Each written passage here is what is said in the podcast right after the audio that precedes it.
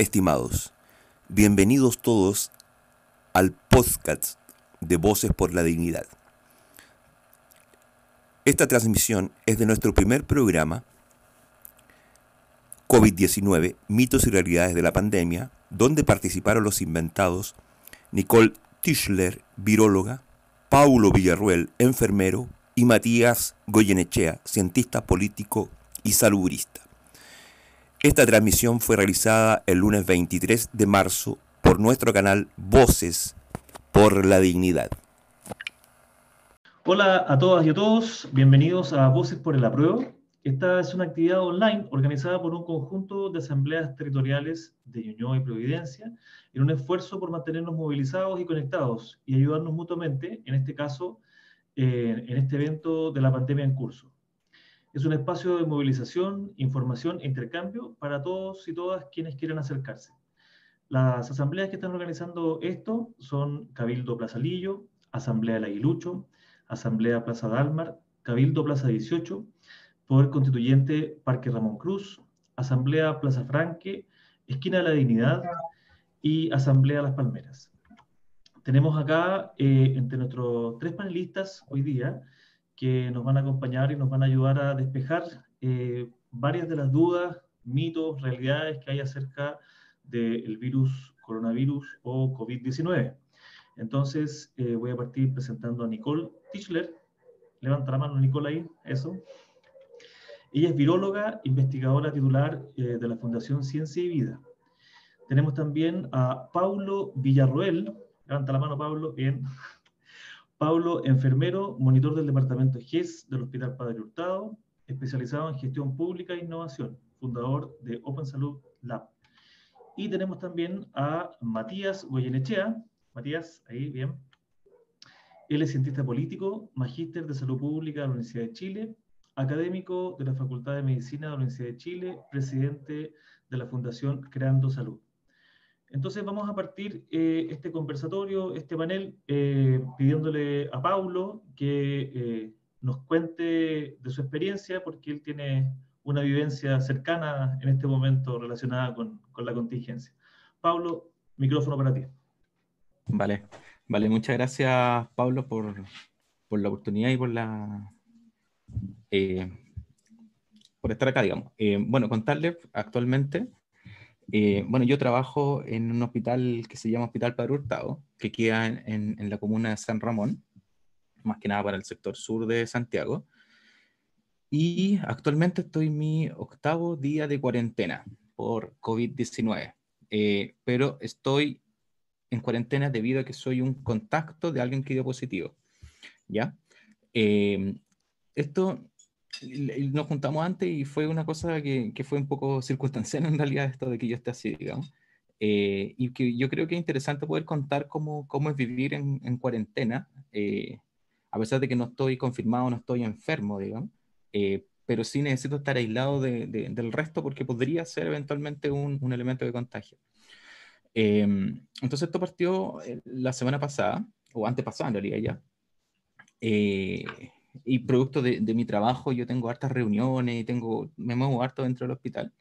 Eh, y una de las personas que, eh, y tenemos un grupo, digamos, un equipo que estaba trabajando en un proyecto particular de, del hospital. Entonces, como que nos movimos harto eh, por varias jornadas y por varias reuniones, varios días. hasta que un día una de las personas que, estaba, que trabajaba, que era parte del equipo, primero informó que su esposo había salido positivo esto fue el viernes, hace dos semanas, un viernes pasado.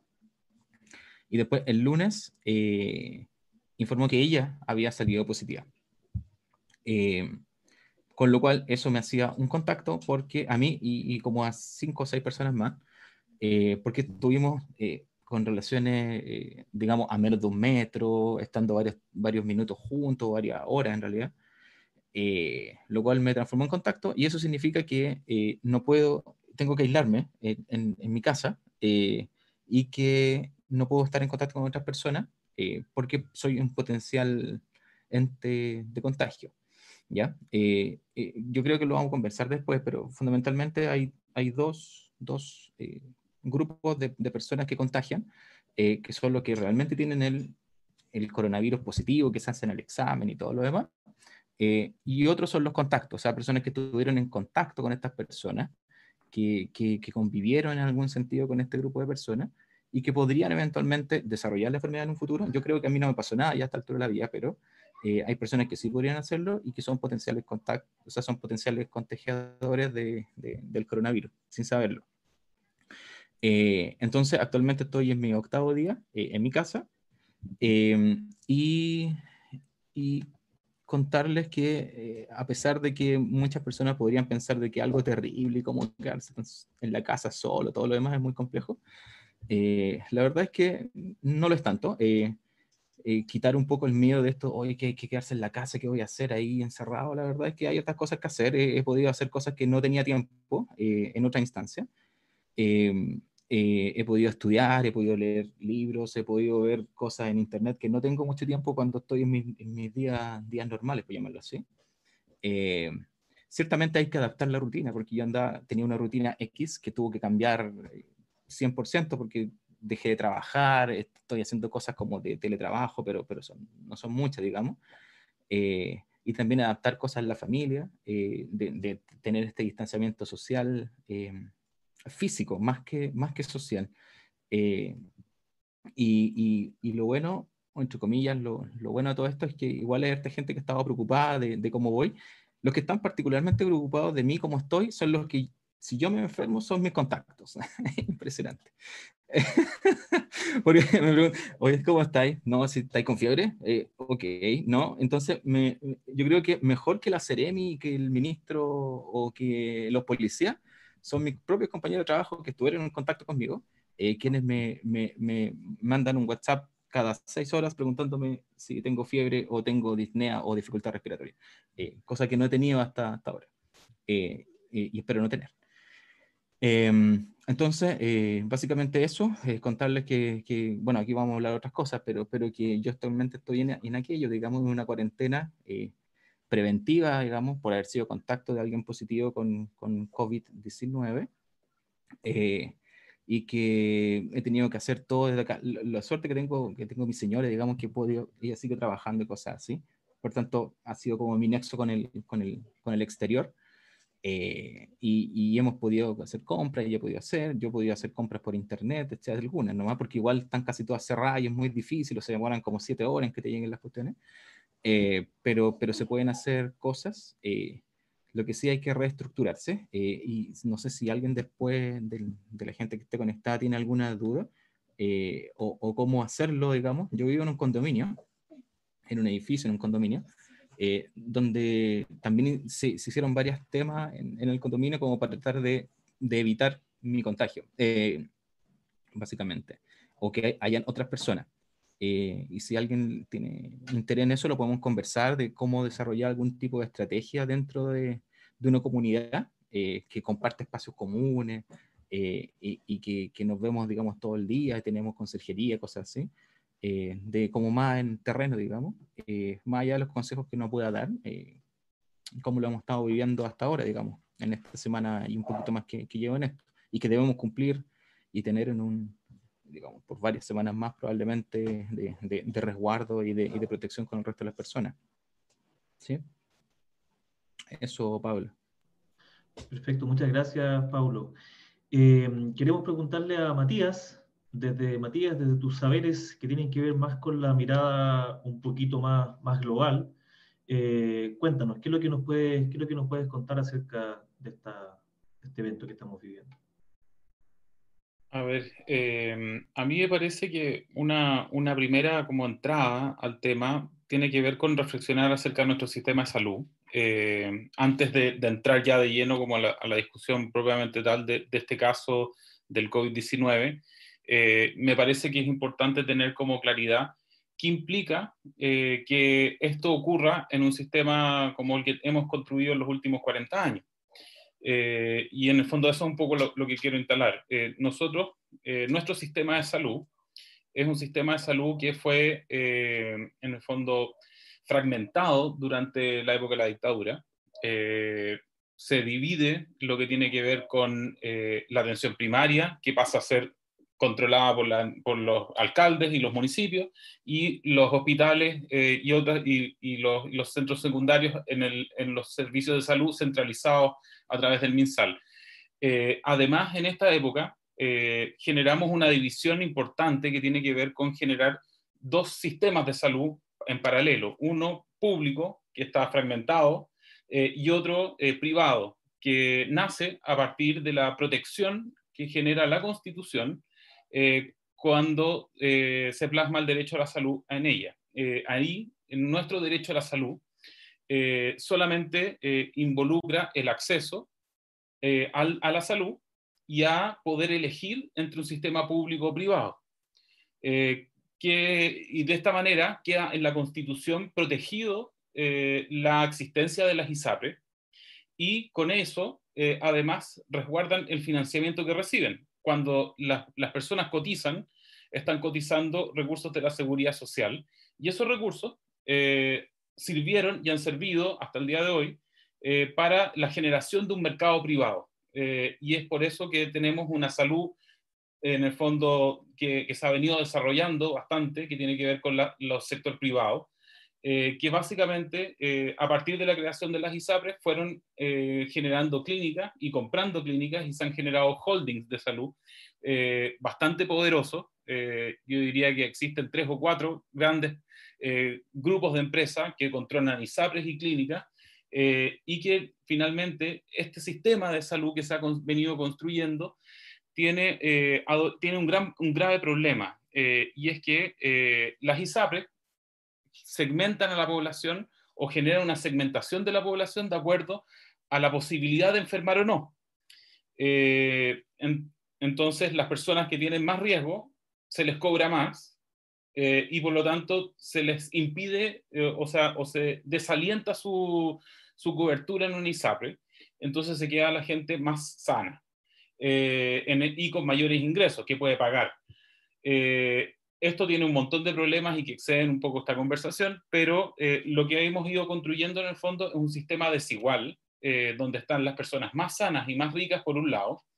es un sistema en el cual el sistema público, que hoy día va a estar bastante tensionado por lo que tiene que ver con, con el, con el COVID-19, ha venido en un proceso de lento empequeñecimiento eh, por ejemplo, las camas públicas, eh, al año 2000 teníamos tres camas por cada mil beneficiarios de FONASA. Hoy día es 1,9. Entonces, hay una reducción importante de la capacidad hospitalaria eh, que se dio a propósito de, de, políticas que en el fondo se han venido instalando durante los últimos 30 o 40 años. La distribución, por ejemplo, del personal de salud también es desigual. Entonces, hoy día los, médicos y, el personal médico que tenemos disponible en, total, en todo nuestro sistema de salud, un 53% tiene, tiene vínculos con el sector público. Eh, con de un, vínculos que van desde 11 horas a 44 eh, para atender a 14 millones de personas. Y por otro lado, hay 47% de, de, los médicos en Chile que no tienen ningún tipo de, vinculación con el sector público y que atienden a 3 millones de personas. Entonces, los, recursos eh, materiales, eh, de capacidades, eh, tanto de infraestructura como también de personal de salud, está distribuido en nuestro país de manera bastante desigual. Eh, y es así como finalmente también se va generando una necesidad del sector público de estar comprando al sector privado recursos, produciéndose un círculo vicioso donde lo público termina eh, subsidiando la oferta privada por su propia falta de expansión. Eh, y nosotros en este escenario tenemos un sistema que no funciona bajo una lógica de derecho, sino que más bien funciona como una mercancía a la salud, eh, no, es por, no, es por, nada que la primera acción que toman las autoridades fue ponerle precio al examen del COVID-19.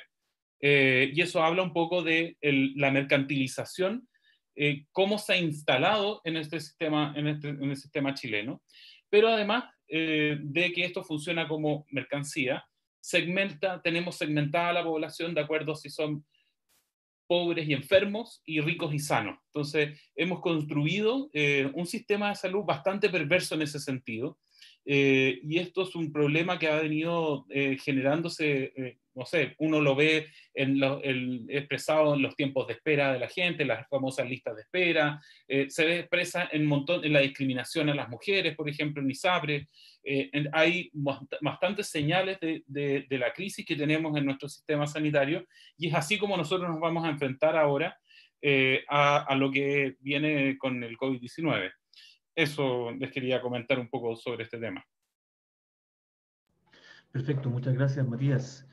Eh, quisiéramos entonces preguntarle ahora a Nicole, que tiene una mirada mucho más especialista, acerca, mucho más especializada acerca del, tema, mucho más en microscopio, por así decirlo, que nos, nos dar un panorama acerca del virus y su comportamiento. Súper, súper interesante, Matías, tu análisis. Quedé como helada, en realidad, el panorama local um, en el cual estamos proyectando esta epidemia. Uf, entonces me cuesta en todo este nivel de grande enfocar en lo pequeño, lo microscópico, que en realidad estamos hablando de un virus que tiene no más de 100 eh, nanómetros, 0,1 micrómetros ¿ya? De, de, diámetro, voy a llegar a tener 300 de largo nanómetros. Em, pucha, y quisiera recordarlos que un virus en el fondo es algo que no está vivo, ¿ya? es muy promiscuo cuando está fuera de un ser vivo, em, es inerte, no hace nada, y cuando infecta a una persona, eh, recién puede, se activa y se reproduce. ¿ya? Eso como sobre los paradigmas y cuando las preguntas, ¿qué pasa cuando el virus está en el ambiente? Entonces, a ver, puedo ir en lo súper microscópico ahora, pero decir, bueno, estamos frente a un enorme desafío, sobre todo, como tú dices, Matías, y, em, con el desafío del sistema de salud que tenemos. Yo creo que en este momento no hay país que tiene el músculo hospitalario que se requiere para enfrentar esta pandemia, ningún país. O sea, ni siquiera un país como Alemania que ha tenido hasta aquí la tasa de mortalidad más baja. Entonces, imagínense en Italia, que también todavía es un país muy rico, ellos están viendo actualmente una tasa de mortalidad del 6%. Hay una crisis humanitaria en este momento tremenda. ¿Ya? Em, Alemania todavía lo está manteniendo más baja la, la, la, tasa de letalidad de un 0,2, 0,3%. Va a aumentar a medida que aumentan los casos, por supuesto, porque se ven superados estos sistemas de de atención de salud. ¿ok? Está completamente proporcional con eh, la tasa de letalidad que va a tener este virus en el humano, con la capacidad que nosotros vamos a tener de poder atender a las personas infectadas. ¿ya? Em, porque hay datos eh, súper claros que salieron de un estudio, digamos, de 44 mil eh, personas infectadas en China, donde se ve que aproximadamente un 18% de todas las personas que se infectan requieren hospitalización. ¿ok? y de, de digamos, 5% del total de personas que se infectan requieren realmente camas UCI. Entonces ahí quiero hacer la conexión, ver un poco lo grave de la situación que tenemos con un sistema de salud tan precario aquí en Chile. ¿ya? Y ahí va inmediatamente mi llamado a por favor tomar esto muy en serio. Tenemos que ser muy responsables y tratar de evitar eh, que se siga expandiendo, transmitiendo el virus así sin, sin frenos. ¿ok? Em, interesante. Quiero conectar un poco, me estoy saliendo un poco de la pauta que habíamos acordado, quisiera conectar también nuevamente un poco con eh, Matías, decir, bueno, yo creo que aquí ni los ricos se van a salvar, ni con tener, digamos, el cuarenta y tanto por ciento de los médicos a disposición, em, porque es, lo que pasa en una epidemia es que tenemos que protegernos a todos. Nos sirve que hay unos pocos que están sin infectarse, cuando el resto está todo, digamos, infectado. No vas a poder salir, o sea, es imposible. Y espero que esto es una señal, con toda la crisis social que estamos viviendo en Chile, es otro, otra consecuencia grave más, digamos, de, de que el sistema tal como está construido no está funcionando y no nos va a funcionar para salir de esto tampoco. ¿Ya? Entonces, datos duros. Eso es como un poco para hacer la, la conexión Em, tengo niños en la casa, perdón, me están sirviendo algo, gracias. Esto es parte de la, de la situación actual que estamos viviendo con los niños en la casa, ¿no? Eh, que tenemos que ser padres, atender el colegio y cuidarlos y estar en esa cuarentena autoimpuesta. Bueno, espero que no haya tanta interrupción, estoy sola con las niñas. Ya. em, a, lo que iba, es decir, bueno, virus no, no, es un, no está vivo, ¿cierto? O sea, como que no lo podemos relacionar con los seres vivos, son solamente parásitos de seres vivos, ¿ok? Tenerlo esto en consideración y que es nada más algo como información genética, ¿ya? Eh, ADN, o en ese caso de los coronavirus es ARN, em, que está envuelta en ese caso, ¿okay? que tiene una membrana lipídica, que es una ventaja para nosotros, porque es un virus bastante poco estable. Ustedes pueden imaginarse esa membrana lipídica como, eh, como un, algo como tipo aceite, ¿ya? que lo envuelve.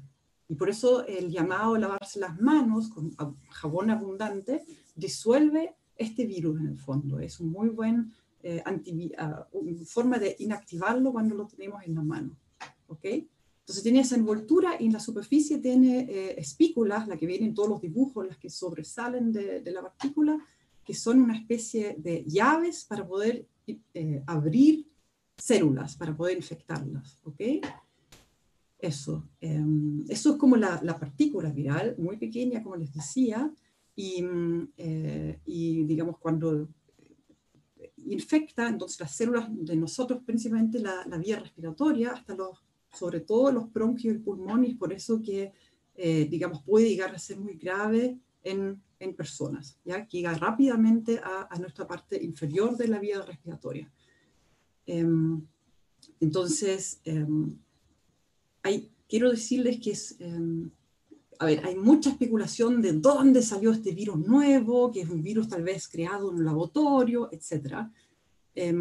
Hoy fue muy interesante que, bueno, con, con, las nuevas tecnologías que ahora hay disponibles, que son, eh, digamos, de alto rendimiento, eh, acabo de, digamos, saber del brote en China, dos semanas después ya se tuvo la secuencia y hoy en día eh, podemos compararlo con las, digamos, la información genética que conocemos de otros coronavirus y eso nos permite saber, digamos, a qué se parece, a qué se más asemeja.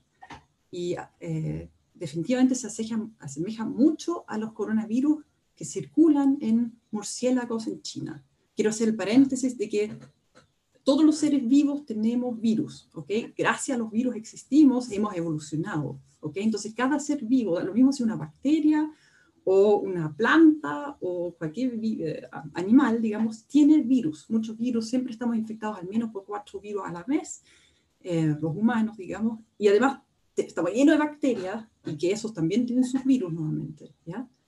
Eh, hacerse esa idea. Entonces, los virus nuevamente se adaptan, tienen una relación muy estable con algún hospedero muy específico. Ustedes conocen todos los antivirus, por ejemplo, yo trabajo con antivirus, eh, me gusta usarlo como ejemplo porque todos saben que infecta al colilargo y de repente nosotros nos encontramos con las heces de un colilargo y puede llegar a nosotros.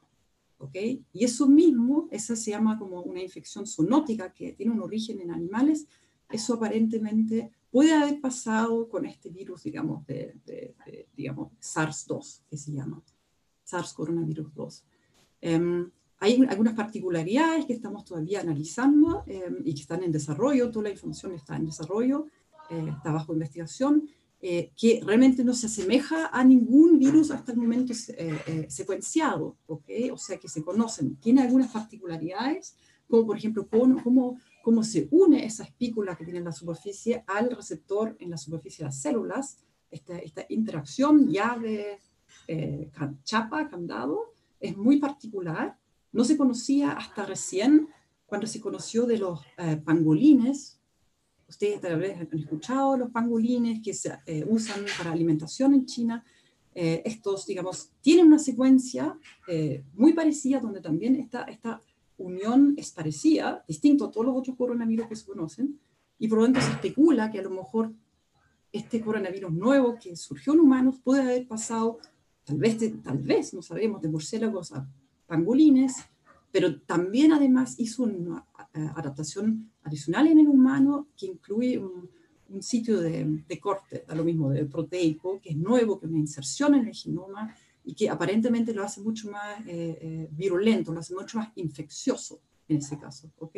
Porque activa una proteína que se llama proteína fusión y no me quiero profundizar en detalles. Pero hay aspectos muy conservados que encontramos en el medio ambiente de, del lugar donde surgió en, en la provincia de Hubei, Es muy parecido también al SARS-1, al virus que conocimos, digamos, en 2003, que generó esta pandemia, o sea, esa epidemia del 2003 que conocimos entonces. ¿Ya? Entonces, quiero como de ahí, de estas bases, eh, saltarme tal vez a, a, decir, okay, ¿qué relevancia tiene hoy en día en la salud eh, pública? O sea, a nivel mundial.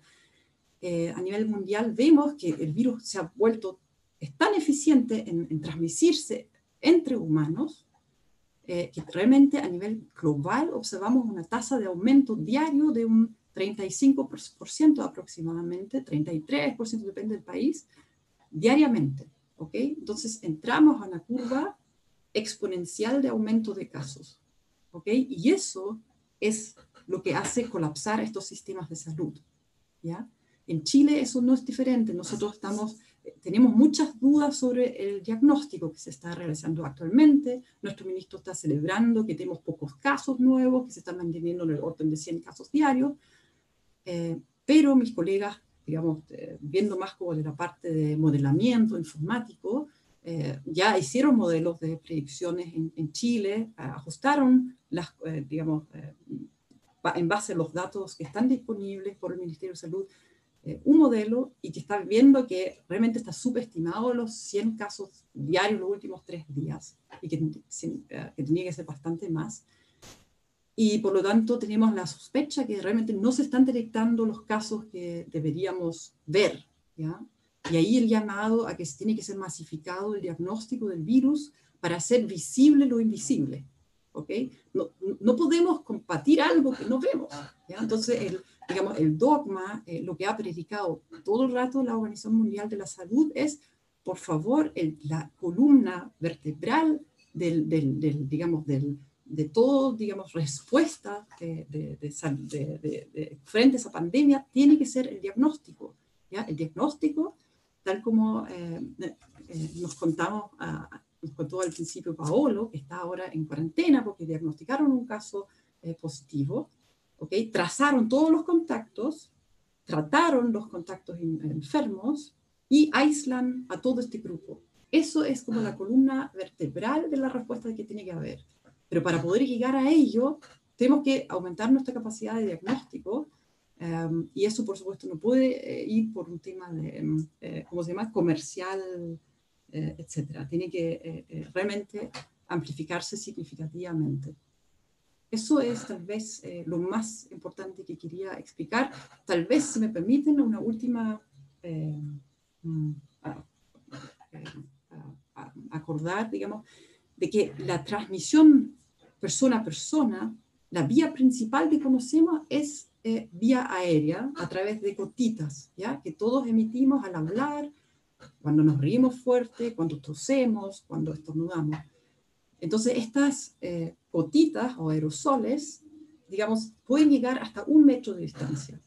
Oh, estoy apuntando el micrófono, ¿ya?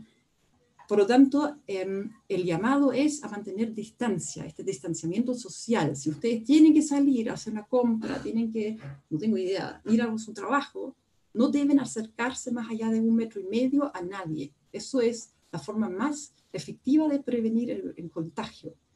Después, como una segunda eh, nivel, tenemos el contagio a través de tocar a una persona eh, infectada, que probablemente cuando, cuando está infectada tiene gran cantidad de partículas, digamos, que puede también tener en las manos, entonces cuando ustedes la saludan con las manos o dan el beso en la mejilla, se pueden contagiar fácilmente. Ya un tercer nivel, pero que es bastante menos probable, pero no se puede descartar, pero ojo, la OMS, la Organización Mundial de Salud, dice que es poco probable todavía, es que sea a través de un objeto de contagio. ¿ok? Es decir, todos los objetos que están alrededor de una persona infectada están expuestas, digamos, a estos aerosoles, a las manos, por ejemplo, el celular o manillas, donde uno se firma o donde abre la puerta, pueden estar, digamos, también con partículas virales y uno al tocarlos podría finalmente llevárselo a la cara, a los ojos, eh, la nariz, boca y contagiarse. Y por eso el llamado es, por favor, mantengan distancia y lávense las manos cada vez que pueden si es que han estado en un lugar donde transcurren bastantes personas. Eso es, digamos, el, llamado y, que lo tomemos en serio porque tenemos que frenar esta tasa tremenda de aumento que en Chile en este momento tenemos diariamente un aumento también del 28%. ¿ya? Y vamos a llegar a este mismo, digamos, nivel espantoso de eh, exponencial, eh, inmanejable que se está enfrentando en este momento en Europa y que la gente no ha tomado en serio, no ha cumplido, digamos, eh, la idea del, distanciamiento, de evitar contacto. Eso es lo que quería decir. Muy bien, muchas gracias, Nicole.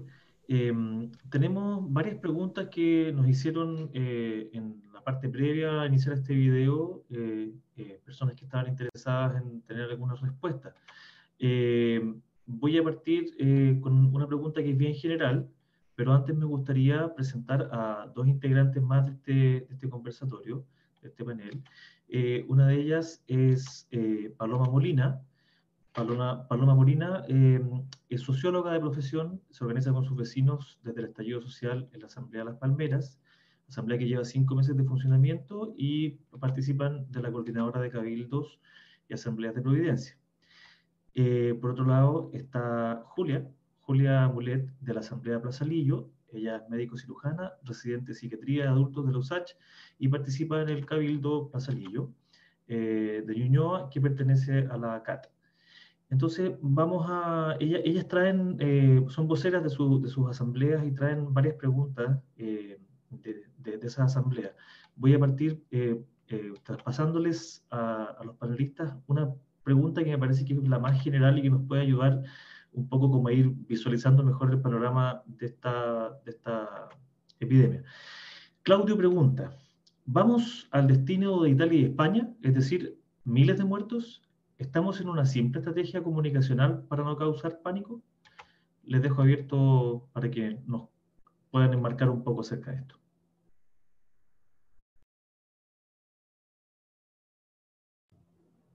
Quizás Nicole podría partir. Eh, aquí estoy con audio. Ok, gracias. Ok, me encantaría mostrar el gráfico, ¿ya? Em, pueden buscar, los que tienen, usan Twitter, hay un moderador súper bueno que se llama Tomás Pérez que ha eh, publicado en su página, digamos, eh, diariamente prácticamente eh, el aumento de casos que se están midiendo en Chile y la proyección a partir de ellos.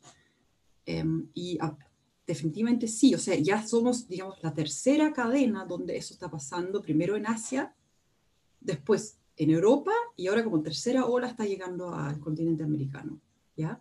y las medidas que han tomado los distintos países para restringir el contacto y la transmisión han sido muy, muy diversos a nivel global.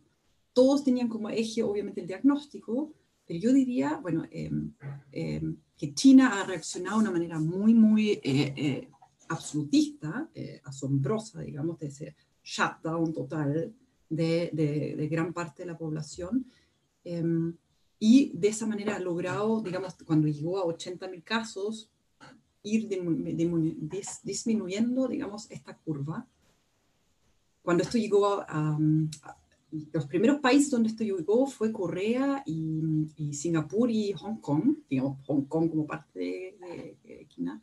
Me está faltando alguien, Corea, eh, Japón, sí, Corea del Sur, Hong Kong y, em, sí, y ellos, a ver, el país, yo creo que, bueno, cada uno ha tenido trajes distintos, pero son tres lugares ejemplares que han logrado eh, frenar el aumento diario de estos casos y están en otra situación hoy en día. Ustedes no han escuchado estas noticias escandalosas.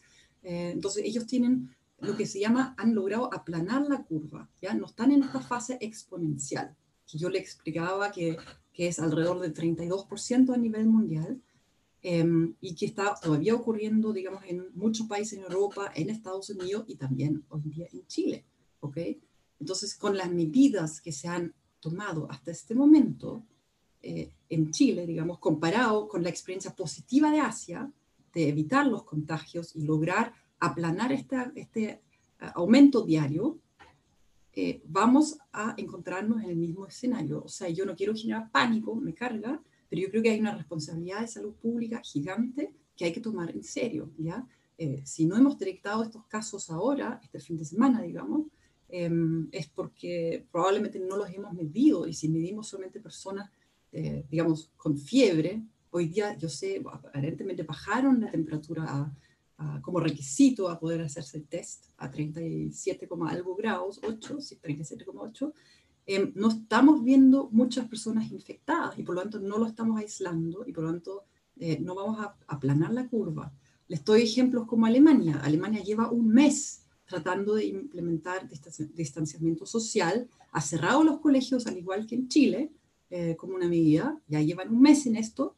Em, ¿Qué más están haciendo? Han cerrado todos los espacios públicos prácticamente em, em, y solamente, digamos, mantienen el ritmo laboral, que todo el mundo que no puede trabajar desde la casa solamente va a, a su lugar de trabajo y con esas medidas no han logrado eh, disminuir los casos, ¿ya? Están en esta curva absolutamente exponencial y por eso la canciller Merkel ayer anunció, eh, digamos, el, el, el, la prohibición de contacto entre personas, ¿ya? O sea, en vez de decir, hagamos cuarentena, porque en Alemania un país que, defiende mucho sus principios democráticos, sus libertades, mm, ha tratado de tomar un intermedio de, enfocar los contactos.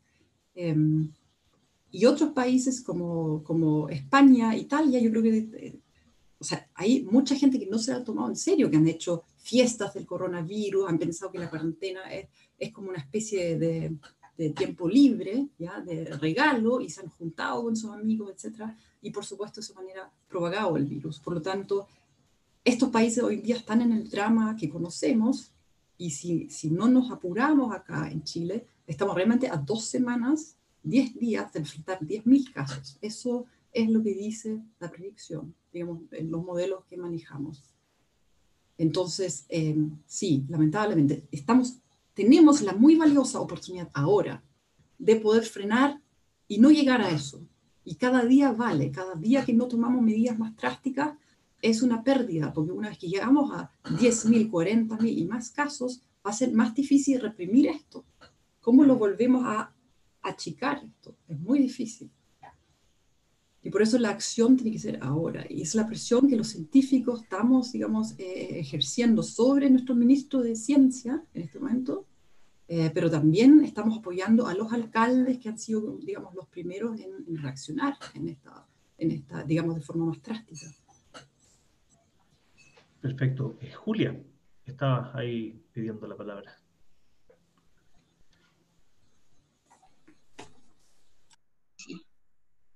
Ahí creo que se escucha.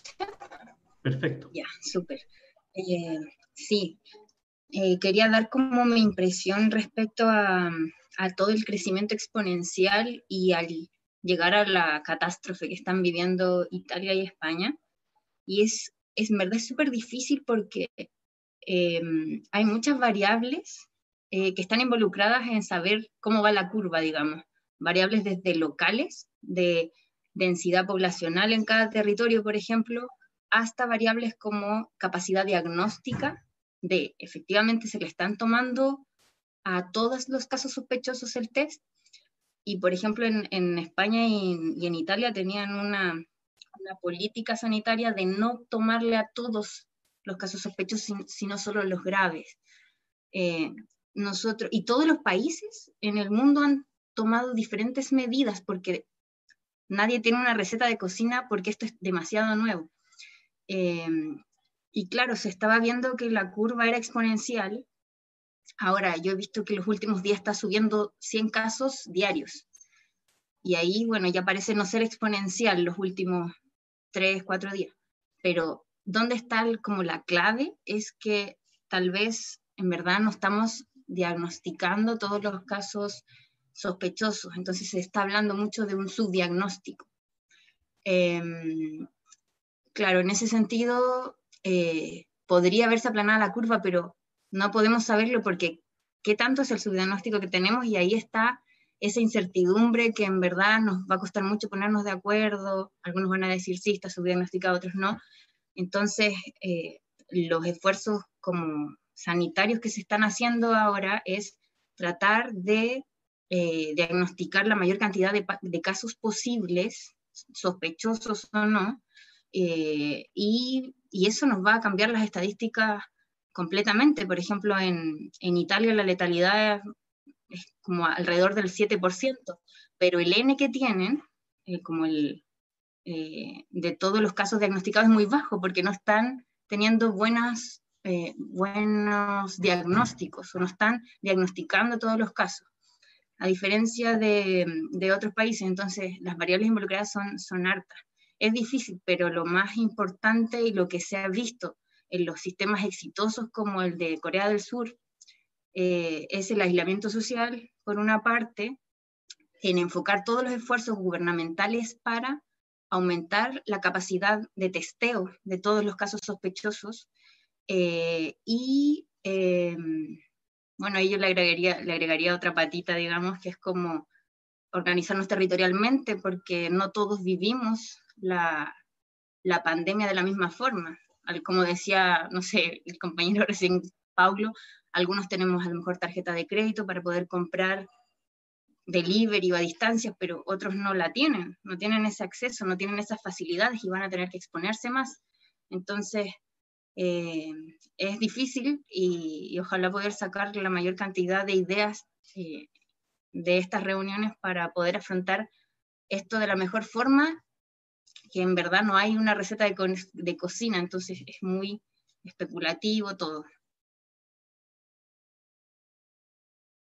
Muy bien, eh, muchas gracias. Paulo, Paulo Villarroel. Eh, gracias.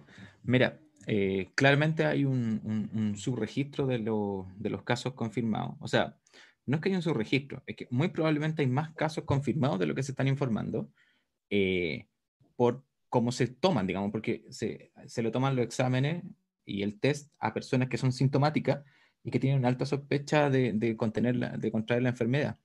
Hay un grupo grande, que son los asintomáticos, eh, que andan dando vuelta em, y que al no presentar síntomas, eh, no consultan el servicio de urgencia, probablemente ellos mismos no, no toman ninguna medida mayor de resguardo y su persona alrededor tampoco.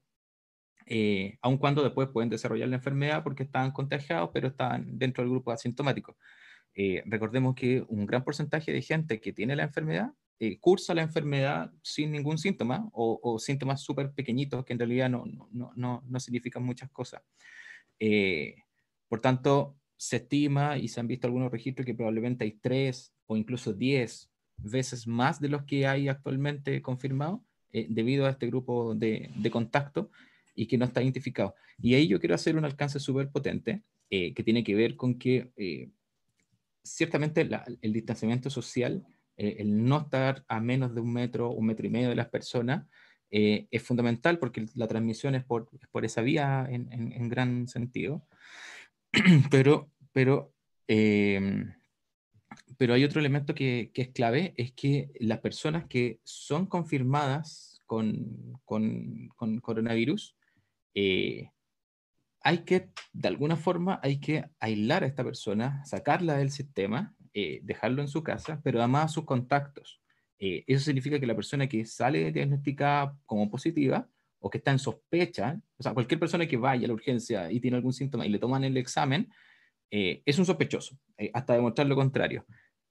por tanto, esa persona tiene que irse a la casa encerrado y tomar las medidas porque el examen se va a demorar un par de días por, por un tema de saturación de los exámenes pero hasta, hasta no tener esa, esa certeza eh, del examen, que es certeza entre comillas, ahí también hay un factor de ahí que, puede salir negativo siendo positivo después en un futuro, em, pero eh, esa persona es sospechosa, por tanto hay que aislarla. Y esa persona tiene que tratar de reconstruir su vida de los últimos días para que esas personas con quien tuvo contacto eh, también se aíslen. y si alguno tiene presenta síntomas, em, que le hagan sospechar, digamos, de que pueda estar eh, cursando con la enfermedad en estado un poquito más avanzado, que es básicamente fiebre, dificultad respiratoria o disnea, dolor de garganta en la, mayor, en la mayoría de las personas, eh, o, dolor muscular en, en, algunas personas también se, se ha visto eh, que, está, que tienen las personas, o, cefalea, dolor de cabeza. esas personas, claro, esas personas van a ir al servicio de urgencia y van a consultar, pero hay personas que no pero todas las personas son riesgosas. Eh, yo creo que aquí básicamente tenemos que asumir que todos son fundamentalmente potenciales eh, diseminadores de, de, esto, digamos. Es como el VIH. eh, el VIH somos todos potencialmente peligrosos. Eh, y no porque conocí a alguien ahí y tuve algún encuentro con una persona y después no la veo más, no va a pasar nada, o porque la conozco hace 10 años tampoco, porque todos son potenciales eh, eh, contagiados, eh, son potenciales transmisores del, virus, y por tanto hay que tomar medidas en todos los casos. claro, cuando hay alguien que lo sé, lo conozco, lo identifico y le pongo una marca, si tú tienes coronavirus, tal vez es más fácil decir, ok, este y todo este grupo lo, saco. Eh, y yo creo que hay que generar una serie de esfuerzos de política que yo creo que no se están haciendo adecuadamente. Por ejemplo, a mí, aparte, yo les comentaba el tema que, que mis compañeros de trabajo me, me preguntan eh, cada seis horas si tengo fiebre y si tengo algún síntoma.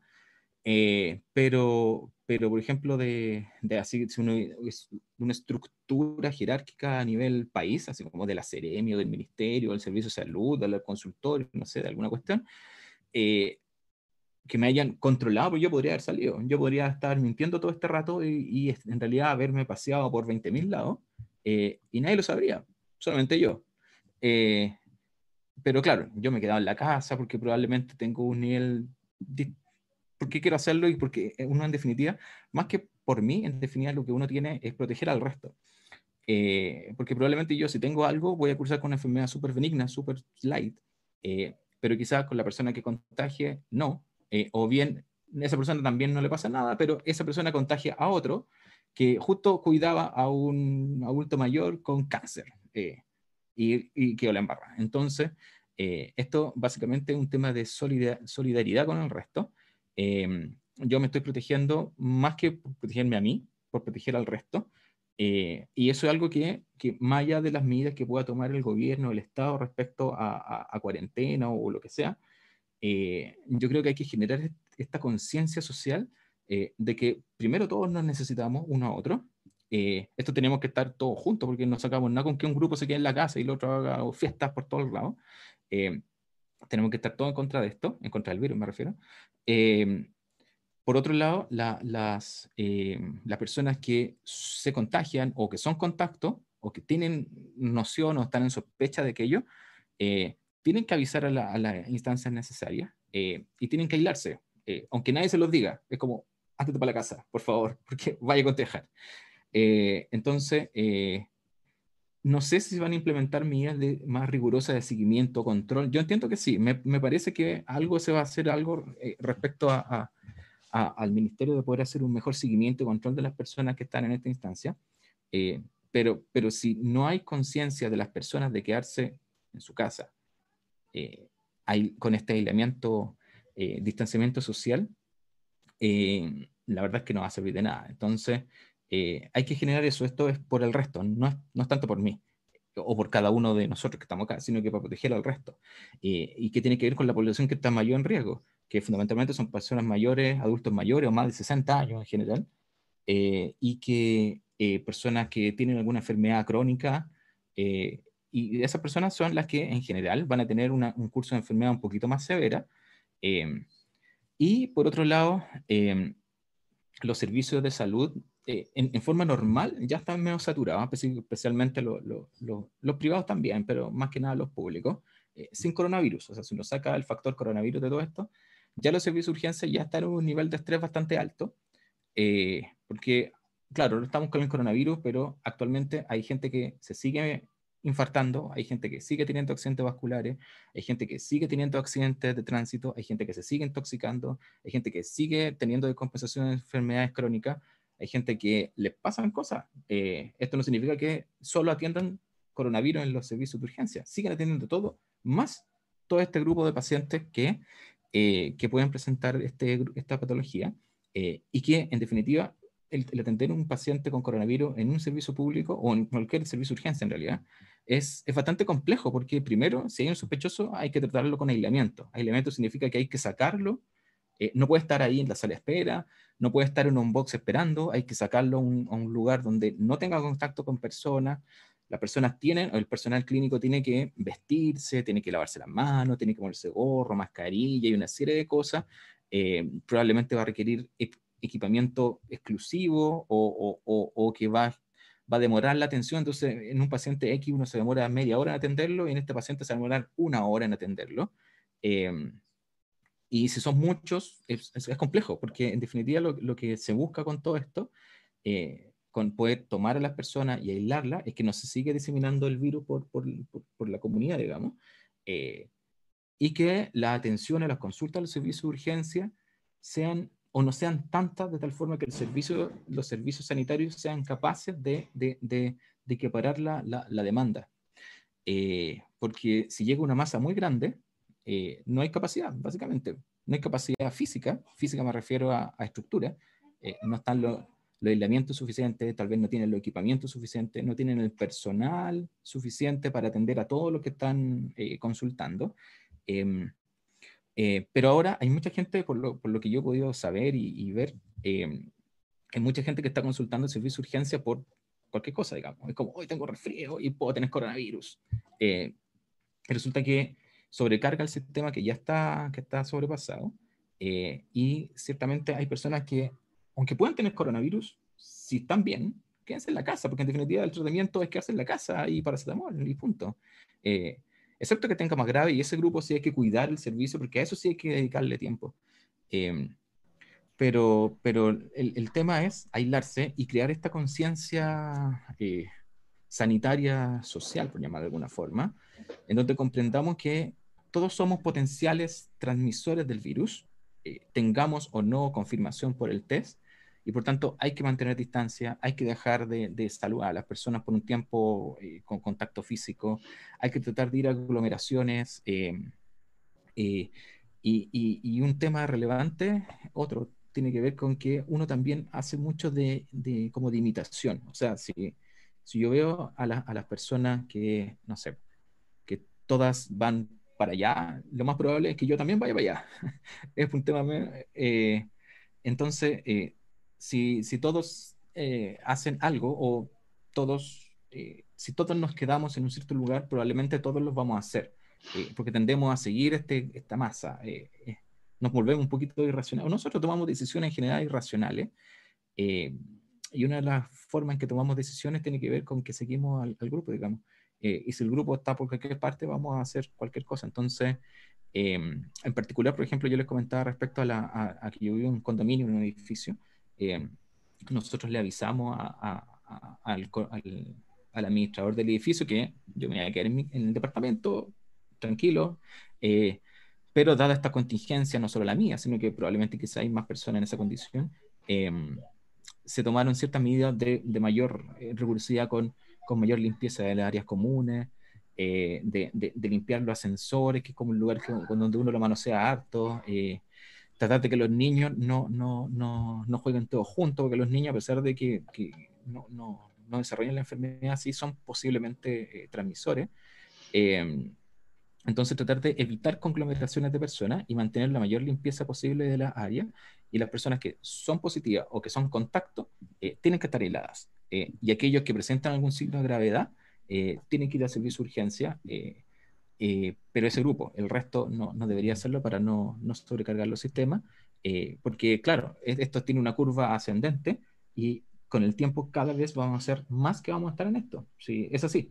Eh, no hay otra forma de entenderlo. Puede que sea un poquito menos, un poquito más, o harto más o harto menos, pero lo que estamos viendo ahora no va a ser menos de lo que va a ser en los próximos días, porque así son las curvas de la epidemia. No hay otra forma de entenderlo.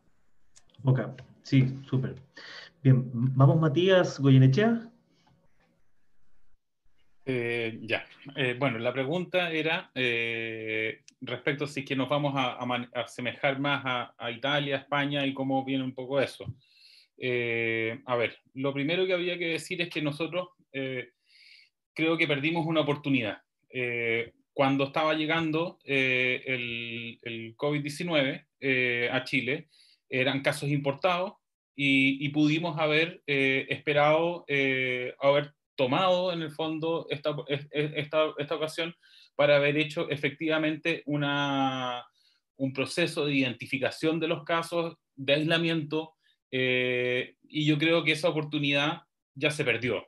O sea, efectivamente hoy día eh, a lo largo del país se perdió el seguimiento de los diferentes grupos de, contactos y de los, de, los, casos y sus contactos, y eso eh, se perdió ya.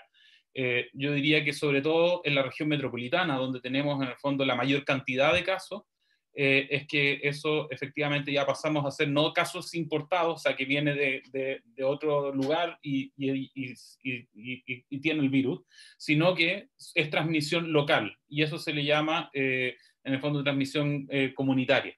y en Santiago, y probablemente, y ya yo creo que ya en Ñuble, en Chillán, eso ya efectivamente ya se perdió la trazabilidad de los casos y de los casos que están identificados por la Ceremi, eh, actualmente, hay varios que ya no responden a ninguno de los casos que tenían eh, identificados hasta la fecha.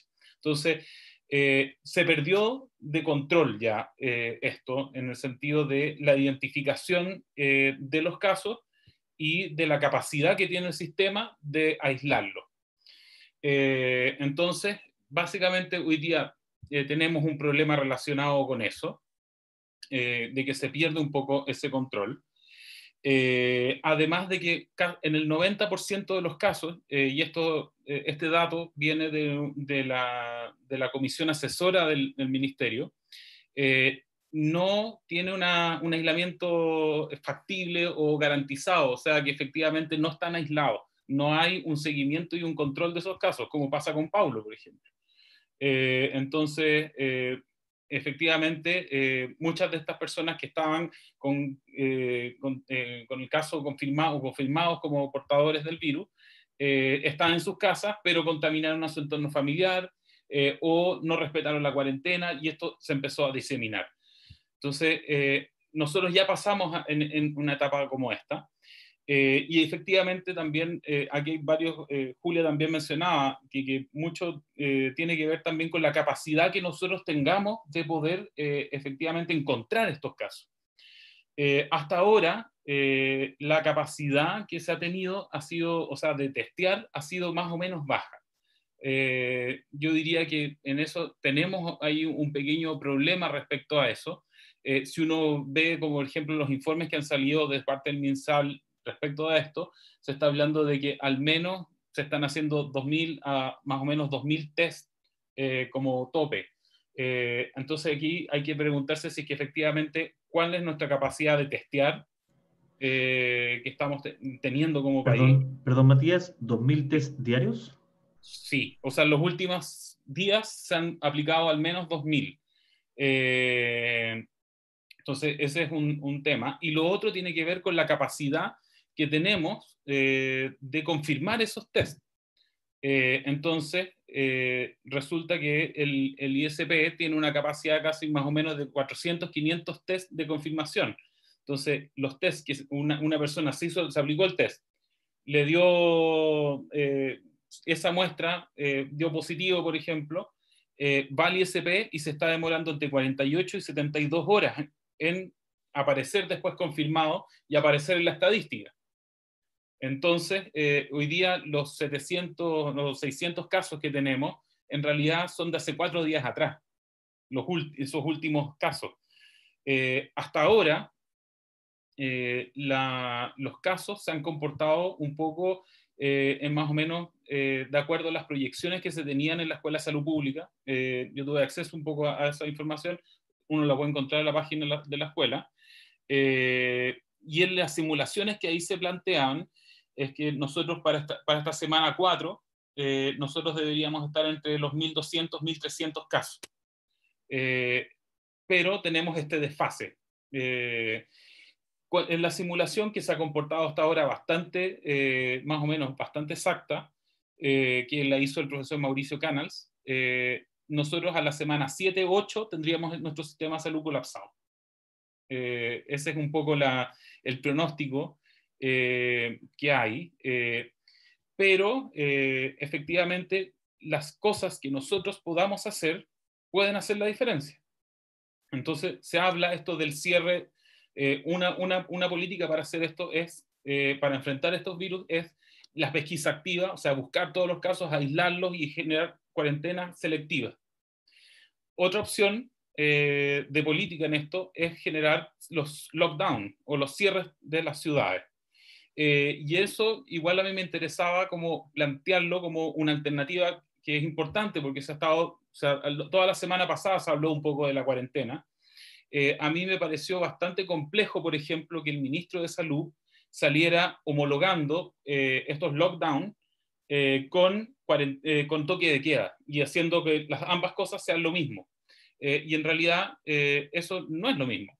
Cuando se habla de lockdown, se habla en el fondo de, una, de un cierre de la ciudad, pero manteniendo eh, los servicios esenciales para efectivamente evitar de que las personas tengan problemas de desabastecimiento. Esto tiene que ser con medidas de mitigación en términos económicos.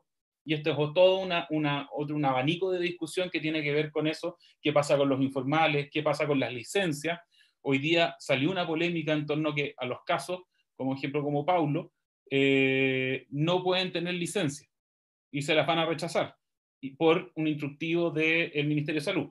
Entonces, tenemos ese tipo de problemáticas que hay que abordarlas a la hora de generar una política como esa. Eh, pero, ¿qué es lo que permite hacer un, lockdown, un cierre en la ciudad? Permite que, la, que al, estar todas las personas en sus casas, eh, el virus se transmita menos porque es una medida de distanciamiento que efectivamente hace de que la, tasa en el fondo de, transmisión este, este, del virus reduzca su velocidad y permita que efectivamente los sistemas de salud puedan eh, rearmarse, tener más test eh, y generar posterior a, este tipo de medidas que una vez que se va relajando esta, esta transmisión, eh, uno pueda ir relajando esas medidas para después volver a aplicar una medida, una lógica de testeos masivos eh, para y de cuarentena selectiva. Entonces uno puede ir manejando un poco eso. Eh, y un último elemento que me parecía que, es clave de las enseñanzas que hemos tenido de los últimos meses, eh, de este último mes y, dos meses, entre Wuhan, lo que pasó en Corea del Sur, Singapur, Hong Kong, es de que hay que tener especialmente cuidado con los paulos. vuelvo a sacarte a colación. Eh, pero tiene que ver en el fondo con los equipos de salud. Eh, los equipos de salud son los más expuestos en esto. Eh, y los reportes que, que, tenemos de parte de, de, los gremios de salud, del colegio médico, es que en muchos lugares tenemos quiebres de stock de, de, de los implementos de protección personal. entonces, lo, lo, que quiero transmitir con esto es que nosotros podemos en el fondo reemplazar y comprar camas eh, y habilitar espacio riesgo para, qué sé yo, para tener aislado a, a, los, a, los, a, los, menos graves. Podemos comprar ventiladores, pero la, formar un, médico, formar un enfermero se demora años. Entonces no, no podemos, no vamos a tener la capacidad de eh, reemplazar esos equipos que puedan estar en cuarentena. Entonces yo creo que además de todas estas medidas, que yo creo que hasta ahora, si bien yo no estoy de acuerdo con el ritmo de, en las cuales se han tomado, eh, estoy de acuerdo que van en un sentido positivo las que ha tomado el gobierno, eh, pero eh, efectivamente un, énfasis importante es cuidar a nuestros cuidadores, por así decirlo. Eso es lo que quería como aportar en torno a este punto. Muchas gracias, Matías. Es bien preocupante lo que, lo que nos cuentas, la desorientación en términos de oportunidades de las medidas que se han tomado. Eh, nos preocupa bastante. Paloma tenía la, mano pedida hace un ratito. Eh, estás en silencio, Paloma. Tienes que... Ahí estamos. Listo. Ahí sí. Hola, sí, mira, quería tomar la pregunta que realizó Paula Silva desde Cabildo Plaza 18. Ella pregunta cómo sugieren organizar las comunidades de edificio o las casas de la comuna, el uso de áreas libres eh, en este caso em, de, pandemia. Entonces quería un poco eh, responderlo desde la perspectiva que tenemos nosotros desde la coordinadora de Cabildos de Providencia. Primero entender que, como ya venimos eh, hablando hasta ahora, la salud es un problema social. Es un problema que además tenemos que responder como comunidad y entendiendo de que hay un clima de alta incertidumbre y un abandono estatal eh, profundos y donde entendemos que hay un montón de medidas que no estamos entendiendo bien hacia dónde se dirigen, o sea, toque de queda, cuando en realidad debería haber cuarentena, como está sucediendo en el resto del mundo, en realidad, ¿cómo afrontamos esto de una forma comunitaria, cómo somos capaces nosotros de responder eh, como, como, como, nuevo Chile, básicamente, eh, a, esta nueva, a esta nueva crisis. Entonces, frente a esto, nosotros nos planteamos como tres grandes grupos de, de, de, riesgo. Uno son eh, la cantidad de personas viviendo en soledad, sobre todo los adultos mayores.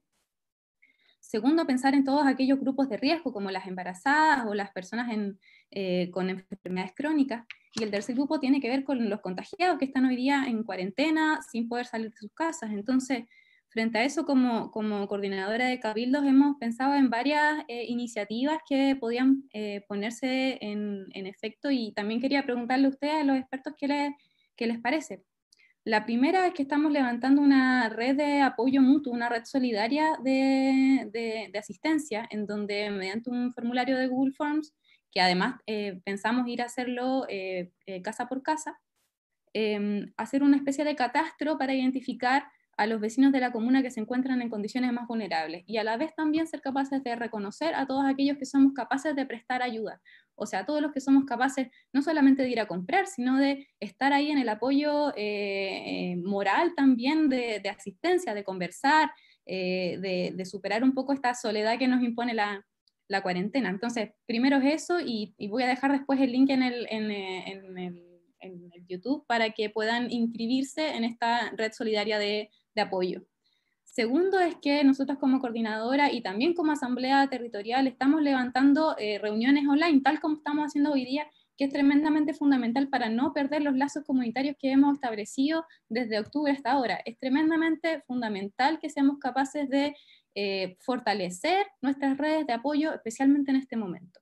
Para esto también hemos establecido vocerías eh, rotativas entre nosotros las asambleas para poder levantar una especie de voz oficial eh, asesorados por eh, grupos de salud en donde podamos entregar información fidedigna y un poco desmentir eh, una gran cantidad de información falsa, de memes o de WhatsApp o de audios que de repente llegan de la Universidad de Chuchunco que hablan de que hay que, no sé, hay un montón de información dando vuelta en nuestros grupos de vecinos que nosotros como asambleas consideramos súper importante entregar una voz oficial y también considerando que tenemos una autoridad que ya sabemos todos bien que está tremendamente delegitimada y donde hay un vacío de poder profundo para enfrentar esta pandemia. Entonces, eso un poco, quería comentarles a ustedes esas iniciativas y qué les parece a ustedes o si tienen ustedes alguna, alguna sugerencia como expertos en salud que nosotros pudiéramos recoger como, como organizaciones territoriales. Muchas gracias, Paloma. Paulo. Eh, gracias. Em, eh, yo estoy muy de acuerdo con lo que dice Paloma. Eh, la verdad es que el identificar en, los distintos grupos personas que son más vulnerables, yo creo que es un elemento súper clave, eh, por un lado, y por otro, lo que mencionaba, personas que podrían ayudar a, a este grupo de personas más vulnerables. Eh, así que yo estoy de acuerdo con 100% con lo que dice Paloma, me parece súper súper bueno el, generar esta instancia de, de, de hacer un levantamiento de quiénes son aquellas personas que podrían tener una condición por ejemplo, adultos mayores, personas con discapacidad, eh, gente que está sola y, si tiene que estar aislada no puede salir, digamos, eh, o que por algún tipo de condición no, no, puede hacerlo, y armar esta red de apoyo eh, para cosas súper del día a día, digamos, ir a comprar el pan, ir a comprar la bebida, hacer un trámite, etcétera, ir a buscar los medicamentos al consultorio, cosas que son súper del día a día, pero que cuando uno está aquí encerrado, sin posibilidad de salir la puerta, eh, por algún motivo eh, se pasa. Y lo otro que es súper importante es el tema de la salud mental de las personas, porque claro, probablemente para nosotros es más simple el vivir esto, porque uno se conecta a través del computador, el WhatsApp, y uno más o menos ya, ya tiene una, una red de apoyo virtual. Pero muchas personas, eh, adultos mayores, están, no, no, tienen esta, esta, esta posibilidad, y el que no lo vayan a ver, el que no lo visiten, digamos, físicamente podría ser un elemento que podría generar un estrés mayor. O sea, ya están viviendo un estrés porque ah, escuchan en la tele todo el día hablando de esto, de muerte, de cosas así. Y además que mi familia no me viene a ver. Eh, entonces, hay que hablar con, con ellos, hay que armar estructura, hay que, tienen, las personas tienen que estar claras de que no lo vamos a visitar por ahora, por, por, por justamente protegerlo a ellos, porque si no yo lo puedo contagiar sin quererlo. Eh, Eh, pero no significa que no haya que hacer esto. esto. Nosotros estamos ocupando esta herramienta de videoconferencia, se puede ocupar con, con la gente, eh, tal vez con algún entrenamiento no, no muy elevado, eh, llamar por teléfono, eh, que sientan presencia tanto de los familiares como esta red de apoyo que menciona Paloma. pero yo creo que eso es más allá de las medidas que mencionaba, esta de limpieza, cosas así, y evitar conglomeraciones. pero yo creo que esas medidas, identificar a las personas con más, más requerimientos y red de apoyo, yo creo que es clave. Eso. Muy bien. Julia. ahí sí, ahí tengo audio. Eh, sí, eh, quisiera como aportar un poco la experiencia que tuvimos como, como, la Asamblea Territorial de, Plaza Lillo eh, y acotar algunas cosas. por ejemplo, el grupo de riesgo, quienes están más vulnerables ante esta situación, sí o sí los adultos mayores, eh, se ha visto que este grupo etario, la edad es la que generalmente tiene eh, mayor letalidad la enfermedad, por lo tanto, ese es el grupo que debería estar mm, eh, más aislado y debemos proteger más, también porque tienen menos funcionalidad muchas veces en las actividades de la vida diaria. Se movilizan más, con mayor dificultad, muchos no, a lo mejor no, no manejan, es difícil que se movilicen en transporte público. Entonces ahí eh, un rol súper importante va a tener los, los cabildos y las asambleas territoriales que afortunadamente tuvimos como esto del estallido social previamente como, y que tenemos como cierto training en, en tratar de reconstruir ese tejido social y tratar de apoyarnos como comunidad en eso. Eh, también otro grupo importante, bueno, tenemos también sabemos que Ñuñoa, por ejemplo, tiene muchos adultos mayores, es una comuna que, que tiene adultos mayores, entonces ahí tenemos que hacer un levantamiento de información y organizarnos territorialmente para poder ayudar mejor a los vecinos. Lo mismo con los edificios, a nivel de edificio, en, mi edificio, por ejemplo, se organizaron cerrar gimnasios, cerrar piscinas, cerrar los espacios comunes para no tener ese riesgo. Eh, y tal vez en algún momento se planteó qué vamos a hacer con los conserjes, porque también hay algunos conserjes que viven en otras comunas, viven muy lejos y ellos viajan en transporte público, lo que igual es un problema. Entonces, de alguna forma va a haber que organizarnos para a lo mejor mantener esos sueldos, pero que ellos se queden en sus casas eh, para no perjudicarlos, organizarnos nosotros como vecinos, hacer turnos, otra, tal vez poner otro, otro sistema de, de ingreso al edificio, pero aquí requerimos eh, mucha iniciativa y, poder local, digamos, porque todas las realidades son distintas. Em, también la gente que tiene precariedad laboral es un grupo de riesgo, creo yo, porque ellos son los, los, independientes, los que boletean, son los que a lo mejor es más fácil que rompan la cuarentena porque necesitan de verdad mantenerse laboralmente activos, no, no tienen una seguridad laboral como en mi caso, que soy funcionaria, funcionaria pública, por ejemplo entonces ahí habría que hacer un, catastro. La pobreza, ya lo mismo que hablaba, muchos tenemos a lo mejor más recursos para no movernos y tener cosas como delivery o comprar por internet, pero hay gente que simplemente no, no puede. Eh, la información es súper importante que, que veamos qué es cierto, qué es falso, ser bien crítico, preguntar, eh, siempre tratar de, no compartir cualquier cadena o cosas, porque al final eso influye en, un deterioro de la salud mental, de, la, mayor preocupación, mayor angustia, mayor ansiedad, y eso al final no, es, no favorece mucho. Eh, y por otra parte, instarlos a que se vuelvan a organizar territorialmente, ahora por Zoom o por otras plataformas, pero que se vuelvan a organizar de forma local para, para que resurjan esto de, las asambleas territoriales que van a ser súper importantes.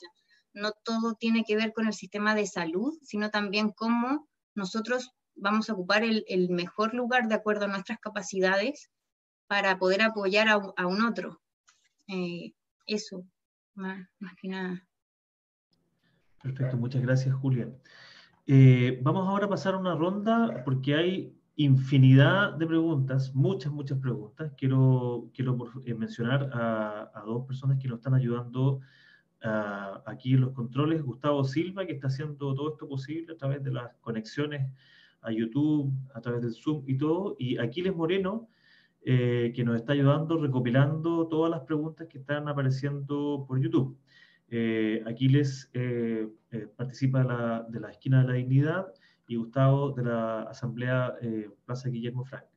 Entonces vamos a ir mencionando las preguntas y le voy a pedir a los panelistas que quieran responder que me hagan una seña para darles la palabra. Tenemos una primera pregunta que hace Carlos Donoso. ¿Cuál sería la mejor manera o forma que eficientemente debiese adoptar el gobierno para que esta pandemia no siga avanzando en nuestro país? ¿Quién se anima a responder? ¿Sí? Quizás Matías.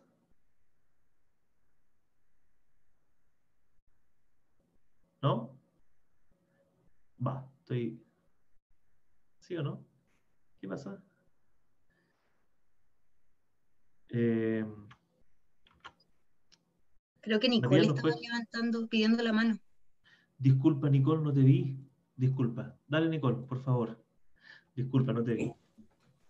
Yo creo que lo que está clarísimo, perdón, em, es, son varias cosas que ya hemos conversado, ¿no? Es, eh, una cosa es poder visibilizar dónde están los infectados como columna vertebral de la respuesta, digamos, frente a este brote. Ya perdimos la oportunidad, ya lo han dicho varios, ya no lo estamos viendo y por eso en este momento necesitamos una medida más drástica para poder evitar llegar a esta curva completamente exponencial a la cual ya nos encontramos derechamente. ¿ya? Em, entonces necesitamos que mientras antes posible, digamos, se evitan los contactos entre personas. ¿ok? Entonces, hay distintos países que han aplicado distintas fórmulas, como también eh, lo, hemos conversado, Matías lo ha descrito súper bien con los lockdowns o las cuarentenas, o como en Alemania dice, eh, provisión de contactos entre, eh, entre personas. Em, necesitamos una medida extrema ahora ya. Eso yo creo que la respuesta, la, la, digamos, la respuesta que digamos, el gobierno, el Estado tiene que tomar ahora si no vamos a realmente encontrarnos en una catástrofe, en un tiempo muy pronto, dos semanas más, tres semanas más, vamos a empezar a realmente vernos sobrepasados con esto. Entonces la idea sería aplicar, digamos, una, una medida muy drástica ahora para evitar los contactos. A, su vez el Estado tiene que eh, liberar ayudas. Ya lo hemos hablado, eh, que, que, hay muchas personas con, en situaciones muy precarias de, de ingreso tenemos muchas eh, pequeñas empresas que si no venden van a quebrar, etc. Y yo creo que para todo eso necesitamos ahora ayuda económica, necesitamos apoyo para que estas personas puedan cumplir con esta, em, eh, eh, con esta evitar estos contactos, ya sea una cuarentena obligatoria o, o, de otra forma manteniendo sí los servicios básicos del país. ¿ya? Eh, yo lo veo súper difícil porque hemos visto, por ejemplo, hoy día en la mañana eh, el metro nuevamente, eso a pesar de que tenemos, digamos, em, em, ya restricciones, o sea, hay mucha gente que está haciendo home office, tenemos los niños en la casa, todas estas medidas no, digamos, no van a servir mientras que una gran parte de la población sigue circulando y sigue eh, usando espacios públicos con atochamiento, em, por ejemplo, transporte público, por ejemplo, las ferias, eh, los lugares de gran abastecimiento de productos donde se encuentran eh, muchas personas a la vez. Eh, todo eso hay que desarrollar un plan muy detallado ahora, como en, digamos, por un tiempo delimitado, dos semanas, cuatro semanas, se pueden, digamos, interrumpir, intervenir en estos contactos persona a persona, hasta poder lograr estar en este, esta posibilidad de trazabilidad. Y para lograr esa trazabilidad de ver dónde están las personas infectadas, necesitamos aumentar en ese tiempo, a, su vez, en estas dos, cuatro semanas, cuatro semanas probablemente más que dos, nuestra capacidad diagnóstica. ¿ya? Estamos, están trabajando, digamos, en el tema de diagnóstico full, ya lo hemos conversado. Eh, esas son las medidas. Tienen que ser en medidas extremas ahora. Cada día que no lo estamos tomando, eh, estamos perdiendo la oportunidad de poder controlar esto todavía. Perfecto. Julia. Sí, así, es súper eh, difícil la pregunta porque no hay, como dije, receta de cocina, pero lo que dio buen resultado en Corea del Sur, que es como el top 10 de, de, de quién la lleva en esto, eh, que principalmente el aislamiento social, eh, bueno, y ahí están todas las estrategias que comentaba Matías, del lockdown, y la educación, que nosotros sepamos, por ejemplo, el virus se transmite a un metro, un metro y medio. Entonces, si vamos a salir a comprar, evitar aglomeraciones, evitar acercarnos a esa distancia, privilegiar las horas de menos, eh, de menos gente. Eh, las mascarillas no sirven para la gente que no es un contacto. De partida la que sirve, la mascarilla es la N95, que es esta que es como redonda y que espero que nadie la compre ni para AliExpress ni nada, porque en verdad el, personal de salud la debe usar y, esto como da para largo, eh, la mascarilla debe ser para las personas que toman las muestras de la gente que es sospechosa, no, no por, andar, por andar por la calle por ahí. Nosotros podemos aislarnos un metro, pero el personal de salud que va a estar expuesto a gente, eh, tomando las muestras es la que necesita usar esa mascarilla y esa mascarilla dura entre 24 y 48 horas. Entonces, eh, por favor, no utilizar esos recursos que son escasos. Eh, por otra parte, eh, la organización territorial. Creo que es algo que, que no, no, se ha estudiado y que podría dar buenos resultados acá. Y, y lo otro es aumentar la capacidad diagnóstica, que ya estamos en esa fase, porque ya, como decía Matías, Ñuble y la región metropolitana ya no, no están no son casos trazables, entonces eh, ahí eh, hay que empezar a hacer protocolos y esa es una labor del equipo de salud eh, y eso principalmente. Perfecto, muchas gracias Julia. ¿De qué sirve un toque de queda de las 10 de la noche a 5 de la mañana? Una pregunta que hizo Carlos y yo creo que muchos más nos hacemos también. ¿Quién se anima a responder?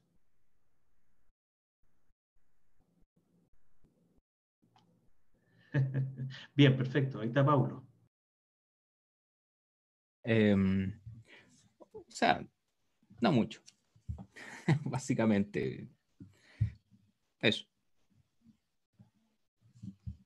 Perfecto. Tenemos otra pregunta. Eh, ¿Qué recomiendan? Esta pregunta la hace Carla Mancilla. ¿Qué recomiendan con respecto al pic del virus si el gobierno aún no llama a cuarentena total en ese entonces? ¿Qué recomiendan respecto al pic del virus si es que el gobierno no ha, eh, no ha decretado la cuarentena total en ese momento? ¿Sí? ¿Quién responde por ahí? Levanten la mano. Bien, Matías. O sea, yo diría que ya sería, va a ser demasiado tarde. Eh, lo ideal es que nosotros tomemos eh, ahora medidas esta semana, sería lo ideal. Eh, me parece que, varios actores de la mesa social que se conformó el día domingo, eh, al menos el rector Enio Vivaldi va a ir a plantear eso mañana, eh, ya lo salió anunciando, me parece de que es clave que ahora ocurra eso, no que se tomen medidas cuando ya estamos con las UCIs colapsadas, porque eso es lo que va a generar, básicamente son más muertos, lamentablemente. Chúspilas. Eh, pregunta Camilo Ramírez. Para decretar medidas extremas como la cuarentena total, ¿se consideran variables únicas de nuestro país? Por ejemplo, como la densidad de población u otras.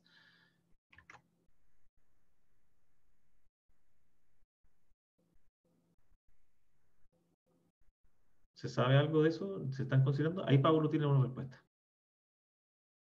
No, tengo la certeza de cuáles son las medidas o los variables que están tomando el ministerio, el gobierno respecto a esto, pero o sea, ciertamente no es la única variable, o sea, no es solo la densidad poblacional, debe ser un, múltiples variables sociales, económicas, sanitarias. Eh, también, eh, como es política pública, está el tema, y no, no, no creo que debe ser menor, el tema de los distintos grupos de poder por llamarlo así, eh, que puedan estar presionando para un lado o para otro, eh, y por tanto las variables que se consideran son múltiples. No sé cómo las qué prioridad le dan a una u otra, pero ciertamente no es solo una, son muchas. Eso es lo complejo también. Eso. Perfecto, muchas gracias. Aquí hay otra pregunta eh, de Elizabeth Mancilla. Dice, eh, ¿un paciente con enfermedad base lupus es más riesgoso si le da COVID-19?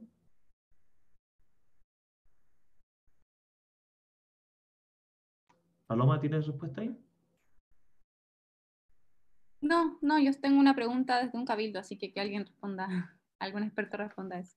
Eh, respecto al lupus, eh, en verdad sí, las enfermedades que se han visto más asociadas como a, mayor riesgo y más letalidad son las enfermedades crónicas, cardiovasculares, hipertensión, diabetes, eh, enfermedad pulmonar obstructiva crónica, asma, y el lupus en verdad eh, se asocia a otras cosas. También por el uso de corticoides, por ejemplo, los pacientes con corticoides tienen más riesgo de ser hipertensos o diabéticos. Entonces, esas son las enfermedades que directamente producen mayor riesgo, pero los pacientes con lupus tienen también otras enfermedades aparte del lupus y también depende del nivel de gravedad del lupus, pero hay algunos que usan, que tienen enfermedad renal crónica, que claramente eh, eh, va a ser de mayor riesgo porque si hay una falla multiorgánica y ya hay un deterioro previo de la función renal, va a ser un paciente de mucho más riesgo. Así que a esos pacientes eh, que tienen lupus, enfermedades, las que mencioné, tienen mayor riesgo y hay que cuidarlos un poquito más. Yo tal vez quisiera agregar. Muchas gracias, Julia. Sí, Nicole, perdón. Eh, quisiera agregar como que, digamos, un grupo de riesgo que se ha determinado es la gente que toma, digamos, eh, algunos eh, inmunosupresores. Entonces, que a cada uno que tiene alguna enfermedad autoinmune, que se haga el mismo la pregunta, ¿estoy tomando inmunosupresores? Eso, eso es tal vez una forma de definirlo, también según gravedad, etc. Perfecto, muchas gracias. Paloma, Paloma Molina, eh, la pregunta que tenías por ahí. Sí, tengo una pregunta desde mm, la Asamblea de Ley Lucho. Una pregunta para, eh, para Nicole. Eh, con respecto a los rumores de la generación artificial de este virus, ¿es posible que haya sido generado por el hombre? Sí, sabía que iba a venir una pregunta así. habría que ser muy creativo. Mira, nosotros, o sea, justamente hace tres días atrás salió una publicación súper interesante sobre el origen de SARS-2 que produce este COVID-19. Y es, digamos, asombroso que realmente se asemeja por un lado mucho a los virus de murciélagos, pero por otro lado tiene elementos completamente nuevos que solamente se han visto en estos pangolines que yo les comenté delante. ¿ya? Entonces, es, tiene una, una serie de propiedades digamos, que encontramos en el medio ambiente, pero también tiene alguna otra propiedad que es completamente nueva, una inserción de 12 nucleótidos eh, que, digamos, permite este corte de la proteína precursora en dos, ¿ya? Que, eso permite que, que una de ellas funcione aún más eficiente.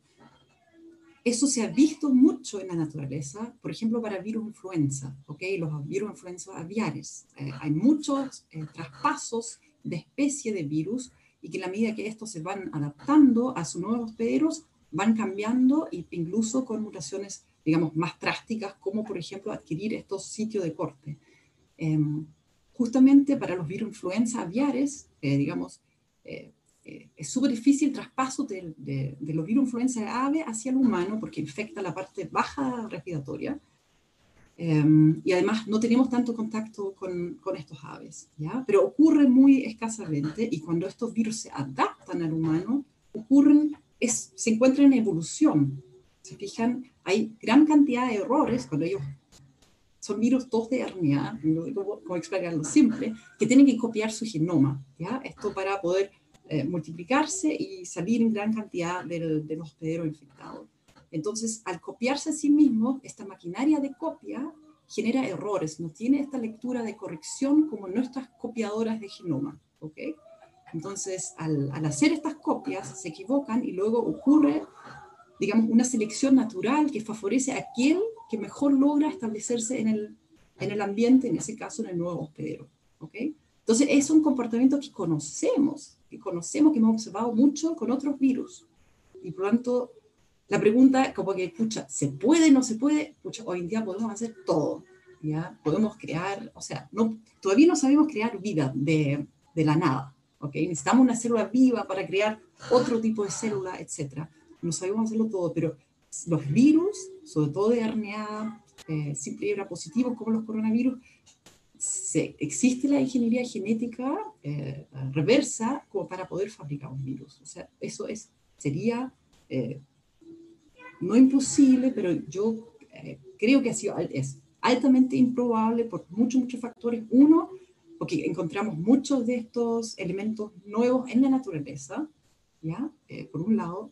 Eh, y por el otro lado, que también todos los investigadores y los institutos que alojan estos investigadores trabajamos con códigos éticos y somos también controlados. O sea, nosotros siempre trabajamos por el bien, por en el fondo crear algún antídoto, alguna vacuna, algún antiviral. Nosotros también tenemos que eh, dar cuenta. Yo tengo que contar qué tengo en los freezers. Yo trabajo con antivirus.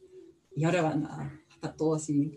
Los institutos donde yo trabajo están asustados, te voy a decir tenemos que, digamos, registrar regularmente, eh, declarar qué es lo que tenemos en nuestros eh, refrigeradores, en nuestros freezers, y no podemos llegar y hacer cualquier cosa. Hay eh, normas éticas, hay financiamiento, etcétera, a nivel mundial hay, acuerdos para, digamos, em, no generar estos especies monstruos, que realmente va en contra de todos los digamos, acuerdos internacionales y códigos éticos que tenemos como investigadores. Entonces, para mí, eh, yo veo la respuesta de la naturaleza en la, digamos, todo lo que hemos observado eh, históricamente. Perfecto. Tenemos, muchas gracias. Tenemos otra pregunta de Daniela que dice, em, luego de tener el virus, ¿el paciente se hace inmune? Eh, muchas, muchas personas preguntan si se pueden volver a contagiar, que es más o menos lo mismo. ¿Sí? ¿Quién, puede, ¿Quién puede contarnos acerca de eso?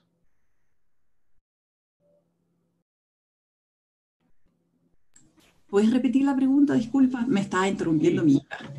Sí, no, no, te preocupes.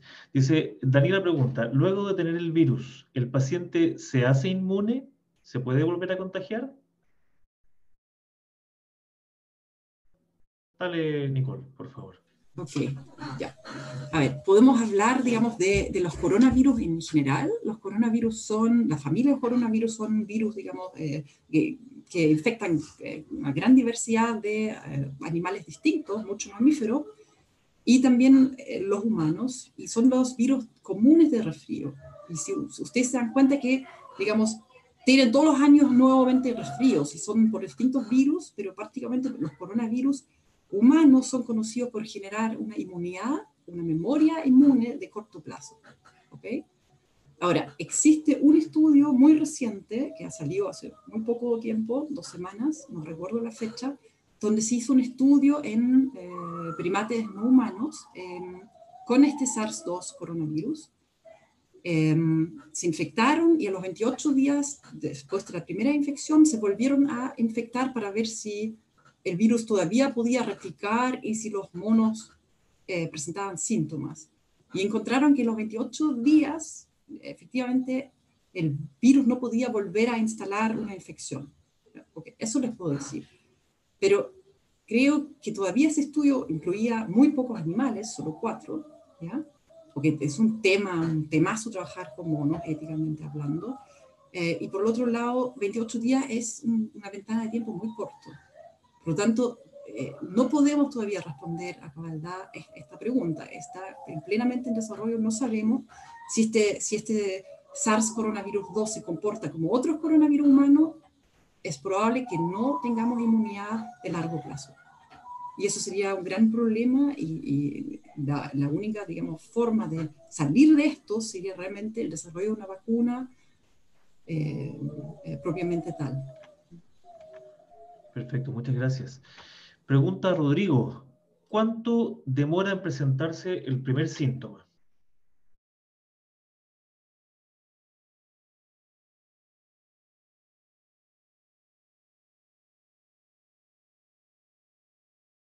Julia, Julia. Ay, mira, se habla como que del periodo de incubación es como alrededor de cuatro días eh, pero incubación del virus, pero también hay un periodo que va como entre, eh, si no me mal recuerdo, entre 24 y 48 horas en que puede ser asintomático antes de desarrollar los síntomas. Y en, ese, en esa ventana tú puedes contagiar, porque tienes el, el virus y, sin estar con síntomas puedes andarlo esparciendo por ahí. Eh, otra cosa importante como que quería decir respecto a los métodos de transmisión, porque también habían unas preguntas que eran respecto a si, si está en el aire, hay varios papers que dice dura tanto tiempo en una superficie, tanto en otra. Eh, sabemos que el virus ahora se transmite por fluidos en general. Eh, principalmente por gotitas, pero también puede ser mediante la sangre, secreciones nasales, secreciones bronquiales, expectoración eh, y también deposiciones. ¿ya? Entonces, aunque eso es menos frecuente, se ha visto que como la transmisión por deposiciones puede ser como 10%, mucho menos que la por gotitas, ¿ya? Eh, y debe haber un contacto con secreciones, por, por lo tanto. Entonces, eh, ¿Qué tan válido pueden ser esos estudios que dicen dura tanto en esto? Sí, puede que dure un poco el virus, pero ah, no hay que olvidar la transmisión del virus, que es como de que el virus necesita una célula, una célula viva, y eso no lo va a encontrar ni en el pavimento ni en cualquier superficie, lo va a encontrar en nosotros, o, en seres, celulares, digamos. Entonces, eh, ¿Cuál es el problema de las superficies? Es que nosotros nos llevamos, tocamos superficies y nos llevamos la, mano a la cara. Y ahí sí se van a tener contacto con nuestra nariz y, los fluidos. Eh, pero principalmente eh, lo más importante eh, es lavarse las manos, no llevarse las manos a la cara, que es como dos medidas súper fundamentales que me colgué de eso, pero que era súper importante porque estaba entre las preguntas y, y es importante aclarar. Entiendo, Julia, entonces que eh, Paulina preguntaba si eh, se transmite por el humo del cigarro. Entiendo entonces que eso no sería así, ¿no? Mira, hoy, día yo participé en una charla que están haciendo como... Hay una especie de charlas de Zoom de, equipos médicos y, hablaba un médico urgenciólogo y se hizo esa misma pregunta y él dijo que tampoco podía responder y yo tampoco he visto el estudio, nada.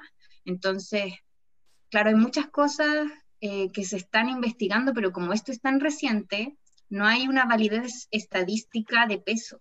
Entonces, por ejemplo, también salieron algunas sociedades de otorrino diciendo que había anosmia, eh, que significa que la persona no puede oler, pierde el sentido del olfato, eh, y sin secreción.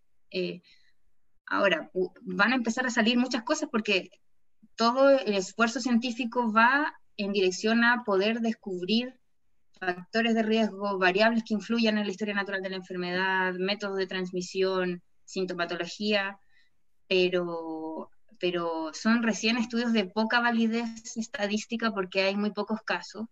Y por otra parte, también hay que pensar en lo práctico que son esos síntomas. Por ejemplo, la anosmia en particular es un síntoma que se describe como poco frecuente. Oh. Perdimos, parece, la conexión con Julia. Sí, vamos, vamos, sí, perdimos la conexión con Julia. Vamos a pasar a la siguiente pregunta.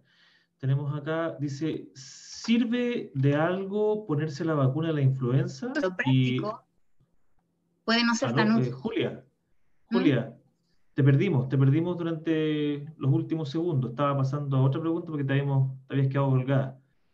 De repente intenta, intenta por favor, eh, desconéctate, vuelve a conectarte, por favor.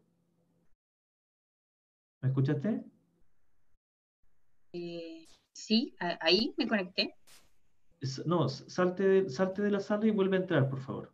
Seguramente está un poco saturada tu, tu línea. Pasamos a la, siguiente pregunta. Tenemos, ¿sirve de algo ponerse la vacuna de la influenza? Y si es que hay posibilidad de vacuna, ¿y para cuándo?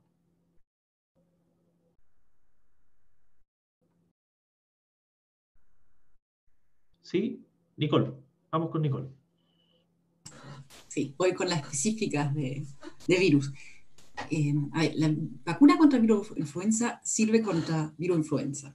Entonces, muy buena idea colocarse la vacuna de influenza ahora en otoño para estar preparado para este invierno, digamos, porque no vamos a encontrarnos solamente con coronavirus, sino también con todos los demás eh, virus estacionales. Eh, por lo tanto, sí, por favor, los grupos de riesgo, vacúnense contra la virus influenza. y por el otro lado, hasta cuándo tenemos, digamos, el desarrollo de la vacuna contra este nuevo coronavirus, es, un, es un gran, una gran pregunta, ¿ya? Entonces, podemos eh, ver, verlo, digamos, en dos grupos, ¿ya? Un, un grupo que, que, está un poco más avanzado, que se está basando en información que conocimos previamente a partir del virus SARS y MERS, ¿ya?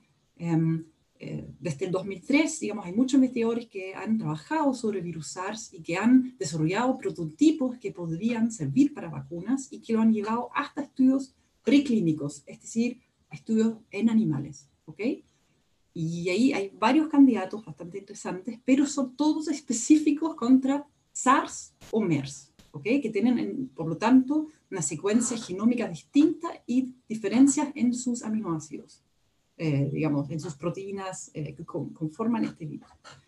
Em, entonces, esos que, que, han estado parados durante realmente muchos, muchos años en este paso de estudio preclínico, es decir, en animales, hacia el humano, se están iniciando ahora recién. Esos son primeros pinchazos que vieron, eh, lo que ha mostrado la Organización Mundial de la Salud en, en varias partes del mundo, en China, que tienen un fuerte candidato, pero también Estados Unidos. El tema es que no son específicos para SARS-2, ¿ok? Y no sabemos qué tanto nos van a proteger cruzadamente contra, o sea, si son de SARS-1 contra SARS-2. No tenemos datos de eso todavía, ¿ya? El desarrollo, digamos, de una vacuna, eso es el primer grupo que está más avanzado. Y yo les quiero decir como una, una, una lástima, quiero decir, una media culpa de cómo funciona el sistema de ciencia, ¿ya? O transferencia tecnológica. Eh, funciona solamente si hay interés, digamos, eh, de mercado, para decirlo de alguna forma. ¿ya? Podemos los investigadores hacer muy buenos estudios de base, de conocer muy bien todos los distintos bichos que nos rodean, pero en la medida que no hay inversiones, no podemos llevarlo a estudios clínicos, porque son bastante caros, porque estamos hablando de 100 millones de dólares. Y por supuesto, no hay forma, no hay inversionista que abonen esto, ni siquiera los muchos, o sea, la mayoría de los estados tampoco les interesa, hasta que se vuelva un problema. Y cuando ya un problema como el que tenemos hoy en día, es tarde, no tenemos la respuesta inmediata y tenemos que empezar con estudios, digamos, de seguridad. Lo que se ha empezado ahora, estos días que han visto, son estudios de seguridad que incluyen un pequeño grupo de gente y solamente se ve si produce efectos adversos. Y, y luego de eso hay que pasar a estudios clínicos fase 2 y 3, que ya están viendo un poco si estas personas desarrollan respuesta inmune y el tema va a ser que no vamos a poder eh, medir eficacia. No podemos infectar a alguien con el virus y ver si es que funcionó. Es un problema ético. Entonces, lo que se hace normalmente es ir a los lugares, digamos, donde podría haber infección, circulación del virus y ver si estas personas se eh, dan una respuesta inmune contra el virus o no los dan. O sea, solamente mantienen la respuesta de la vacuna. Ok, eso es un tema. Entonces tenemos bastante, o sea, ya avanzado no tan avanzado como podríamos tener, pero al menos hemos empezado los estudios clínicos fase 1 ahora, en base a esta secuencia conocida de SARS-1 y MERS. Y lo que está en desarrollo, ahora también a muy gran velocidad, son, digamos, em, todos los tipos de prototipos que conocíamos antes de SARS y MERS, pero ahora se están traduciendo a la secuencia de SARS-2. ¿Ok? Y con esos hay que recién, cuando se hace, hay que hacer las pruebas concepto in vitro, es decir, en un tubito en el laboratorio con células. Después hay que escalarlo a estudios preclínicos en animales y eso se espera que esté listo a fin de año.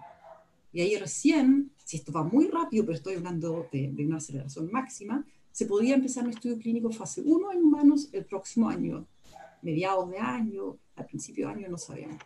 Pero ustedes tienen que imaginarse que una vacuna se aplica en personas sanas. Por lo tanto, estas personas, o sea, estas vacunas tienen que ser seguras. Tenemos, eh, bueno, la historia del desarrollo de vacunas han pasado varios escándalos eh, y hemos aprendido de ellos, ¿ya? pero no podemos tolerar eh, efectos adversos en una vacuna que se aplica casi a la población completa. ¿okay? Entonces, por lo tanto, los estudios clínicos, fase 1, 2, 3, tienen que ser muy eh, coherentes y hay que hacerlos bien. Normalmente toman años, toman décadas. ¿Ok? Imagínate, la de, bueno, hay tantos eh, vacunas en desarrollo, por ejemplo, la contra dengue, recién tenemos una. Em, bueno, la de papiloma virus tomó décadas también, como 20 años, etc. Aquí se está haciendo un esfuerzo mundial eh, y hay inversiones gigantes para acelerar todo este proceso que normalmente toma una década al menos para que sea uno o dos años. ¿ya? Eso es el resumen. Y tal vez a colgarme de esta pregunta y responder otra pregunta, yo creo que lo que podría, para no dejarlo tan poco esperanzador, es decir, vamos a estar dos años en esto, em, una esperanza que, que, que, podríamos tener es que, digamos, surge algún antídoto, algún antiviral. Una vacuna enseña a nuestro cuerpo cómo responder a un bicho, ¿ok? Es como una profesora. Mientras que un antiviral lo que hace es ayuda al sistema inmune, o sea, eh, no el sistema inmune, disculpen, eh, ayuda a combatir la infección, eh, ataca el virus directamente. Entonces sirve para personas que ya están graves. Y, y para, para, para, eso pues, ya se están haciendo en este momento sobre 100 estudios clínicos con productos que ya están autorizados en el mundo contra diversos virus, ¿ok? Que ya, digamos, han pasado estudios clínicos fase 1, 2, 3 se están usando, por ejemplo, no sé, eh, contra HIV y, se están probando ahora si funcionan en esto. Em, em, por ejemplo, el interferón eh, alfa eh, se ha usado en, este, estudios, digamos, durante mucho tiempo en, en, infecciones virales crónicas. ¿ya? No sabemos si funciona en estas infecciones más bien agudas. Y hay así muchísimos candidatos, como digo, hay sobre 100 estudios clínicos. Y a lo mejor alguno de ellos todos los días, y hay mucha especulación bursátil seguramente también, de cuál es el mejor IT. Cada país tiene su favorito, en este momento el favorito es Ramdesvir, por ejemplo. Em, los chinos tienen sus propios favoritos y van las especulaciones, a todos los lados.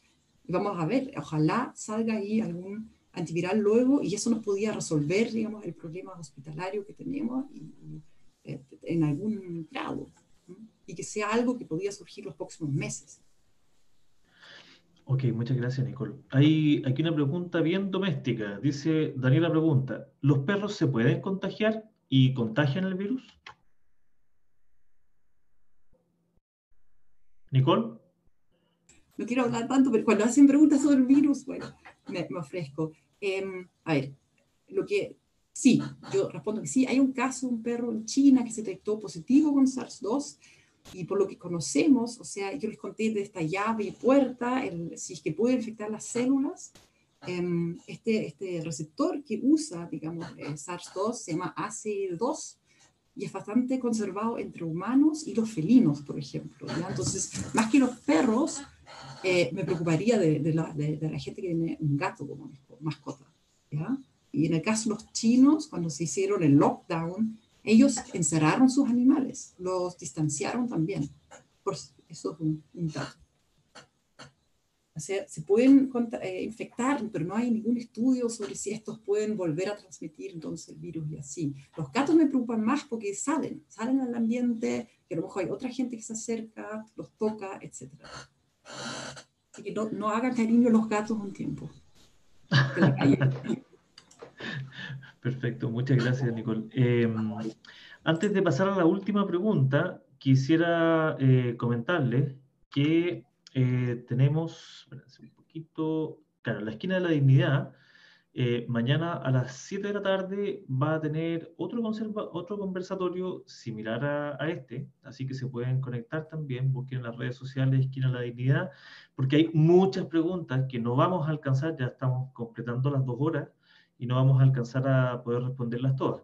Entonces voy a pasar a la última pregunta que me parece que es una pregunta que es pertinente para todos los panelistas que estamos acá.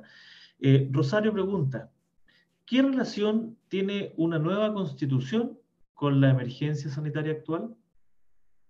De a uno, por favor. Bien, Matías va primero.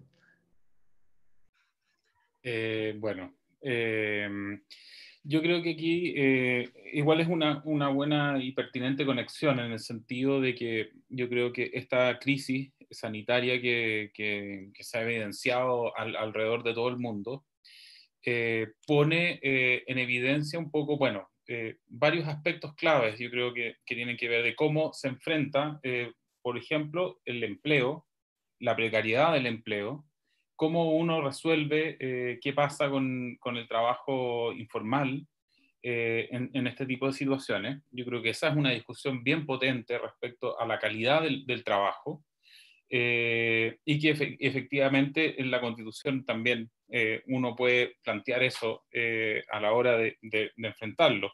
Los poderes del Estado, o sea, ¿en qué, en qué sentido o hasta qué medida la Constitución también permite enfrentar este tipo de, situaciones. Eh, es posible fijar precios, por ejemplo, a propósito del, acaparamiento de, ciertos eh, insumos o de cómo se le puede eh, generar también fijación de precios y control de precios a los alcohol gel y todo ese tipo de cosas que han salido hoy día en esta discusión. Hoy día el Estado carece de herramientas para hacerlo. ¿Por qué? Porque básicamente se plantea en nuestra constitución de que eh, la libertad eh, de los individuos es primero, la libertad de, fijar, de, que el mercado fije y de poner sus precios es más fuerte que eh, el defender el valor de la vida o de la salud. entonces, nuestra constitución limita la forma en la cual el Estado tiene o puede tener herramientas para poder controlar este tipo de fenómenos. Y otro elemento que me parece que es sumamente importante decirlo, es de que me parece que esta crisis también necesita, o sea, nos tiene que hacer visibilizar eh, la necesidad de cambiar una lógica eh, mercantilizada de entender la salud. Eh, es necesario tener hoy día una constitución en la salud que efectivamente dé herramientas y garantías respecto al derecho de la salud y que no solamente se materialice en lo que tiene que ver con elegir un sistema público o privado, sino que efectivamente avancemos a un nuevo concepto de salud donde traspase las barreras de lo curativo o de la enfermedad solamente, sino que tengamos un concepto más integral basado en el buen vivir o en el bienestar colectivo, donde eso implica hacernos cargos de, los medio ambiente, de tener espacios o una lógica de vivienda adecuada, eh, o sea, de alimentación saludable, o sea, pensar salud desde una perspectiva mucho más amplia.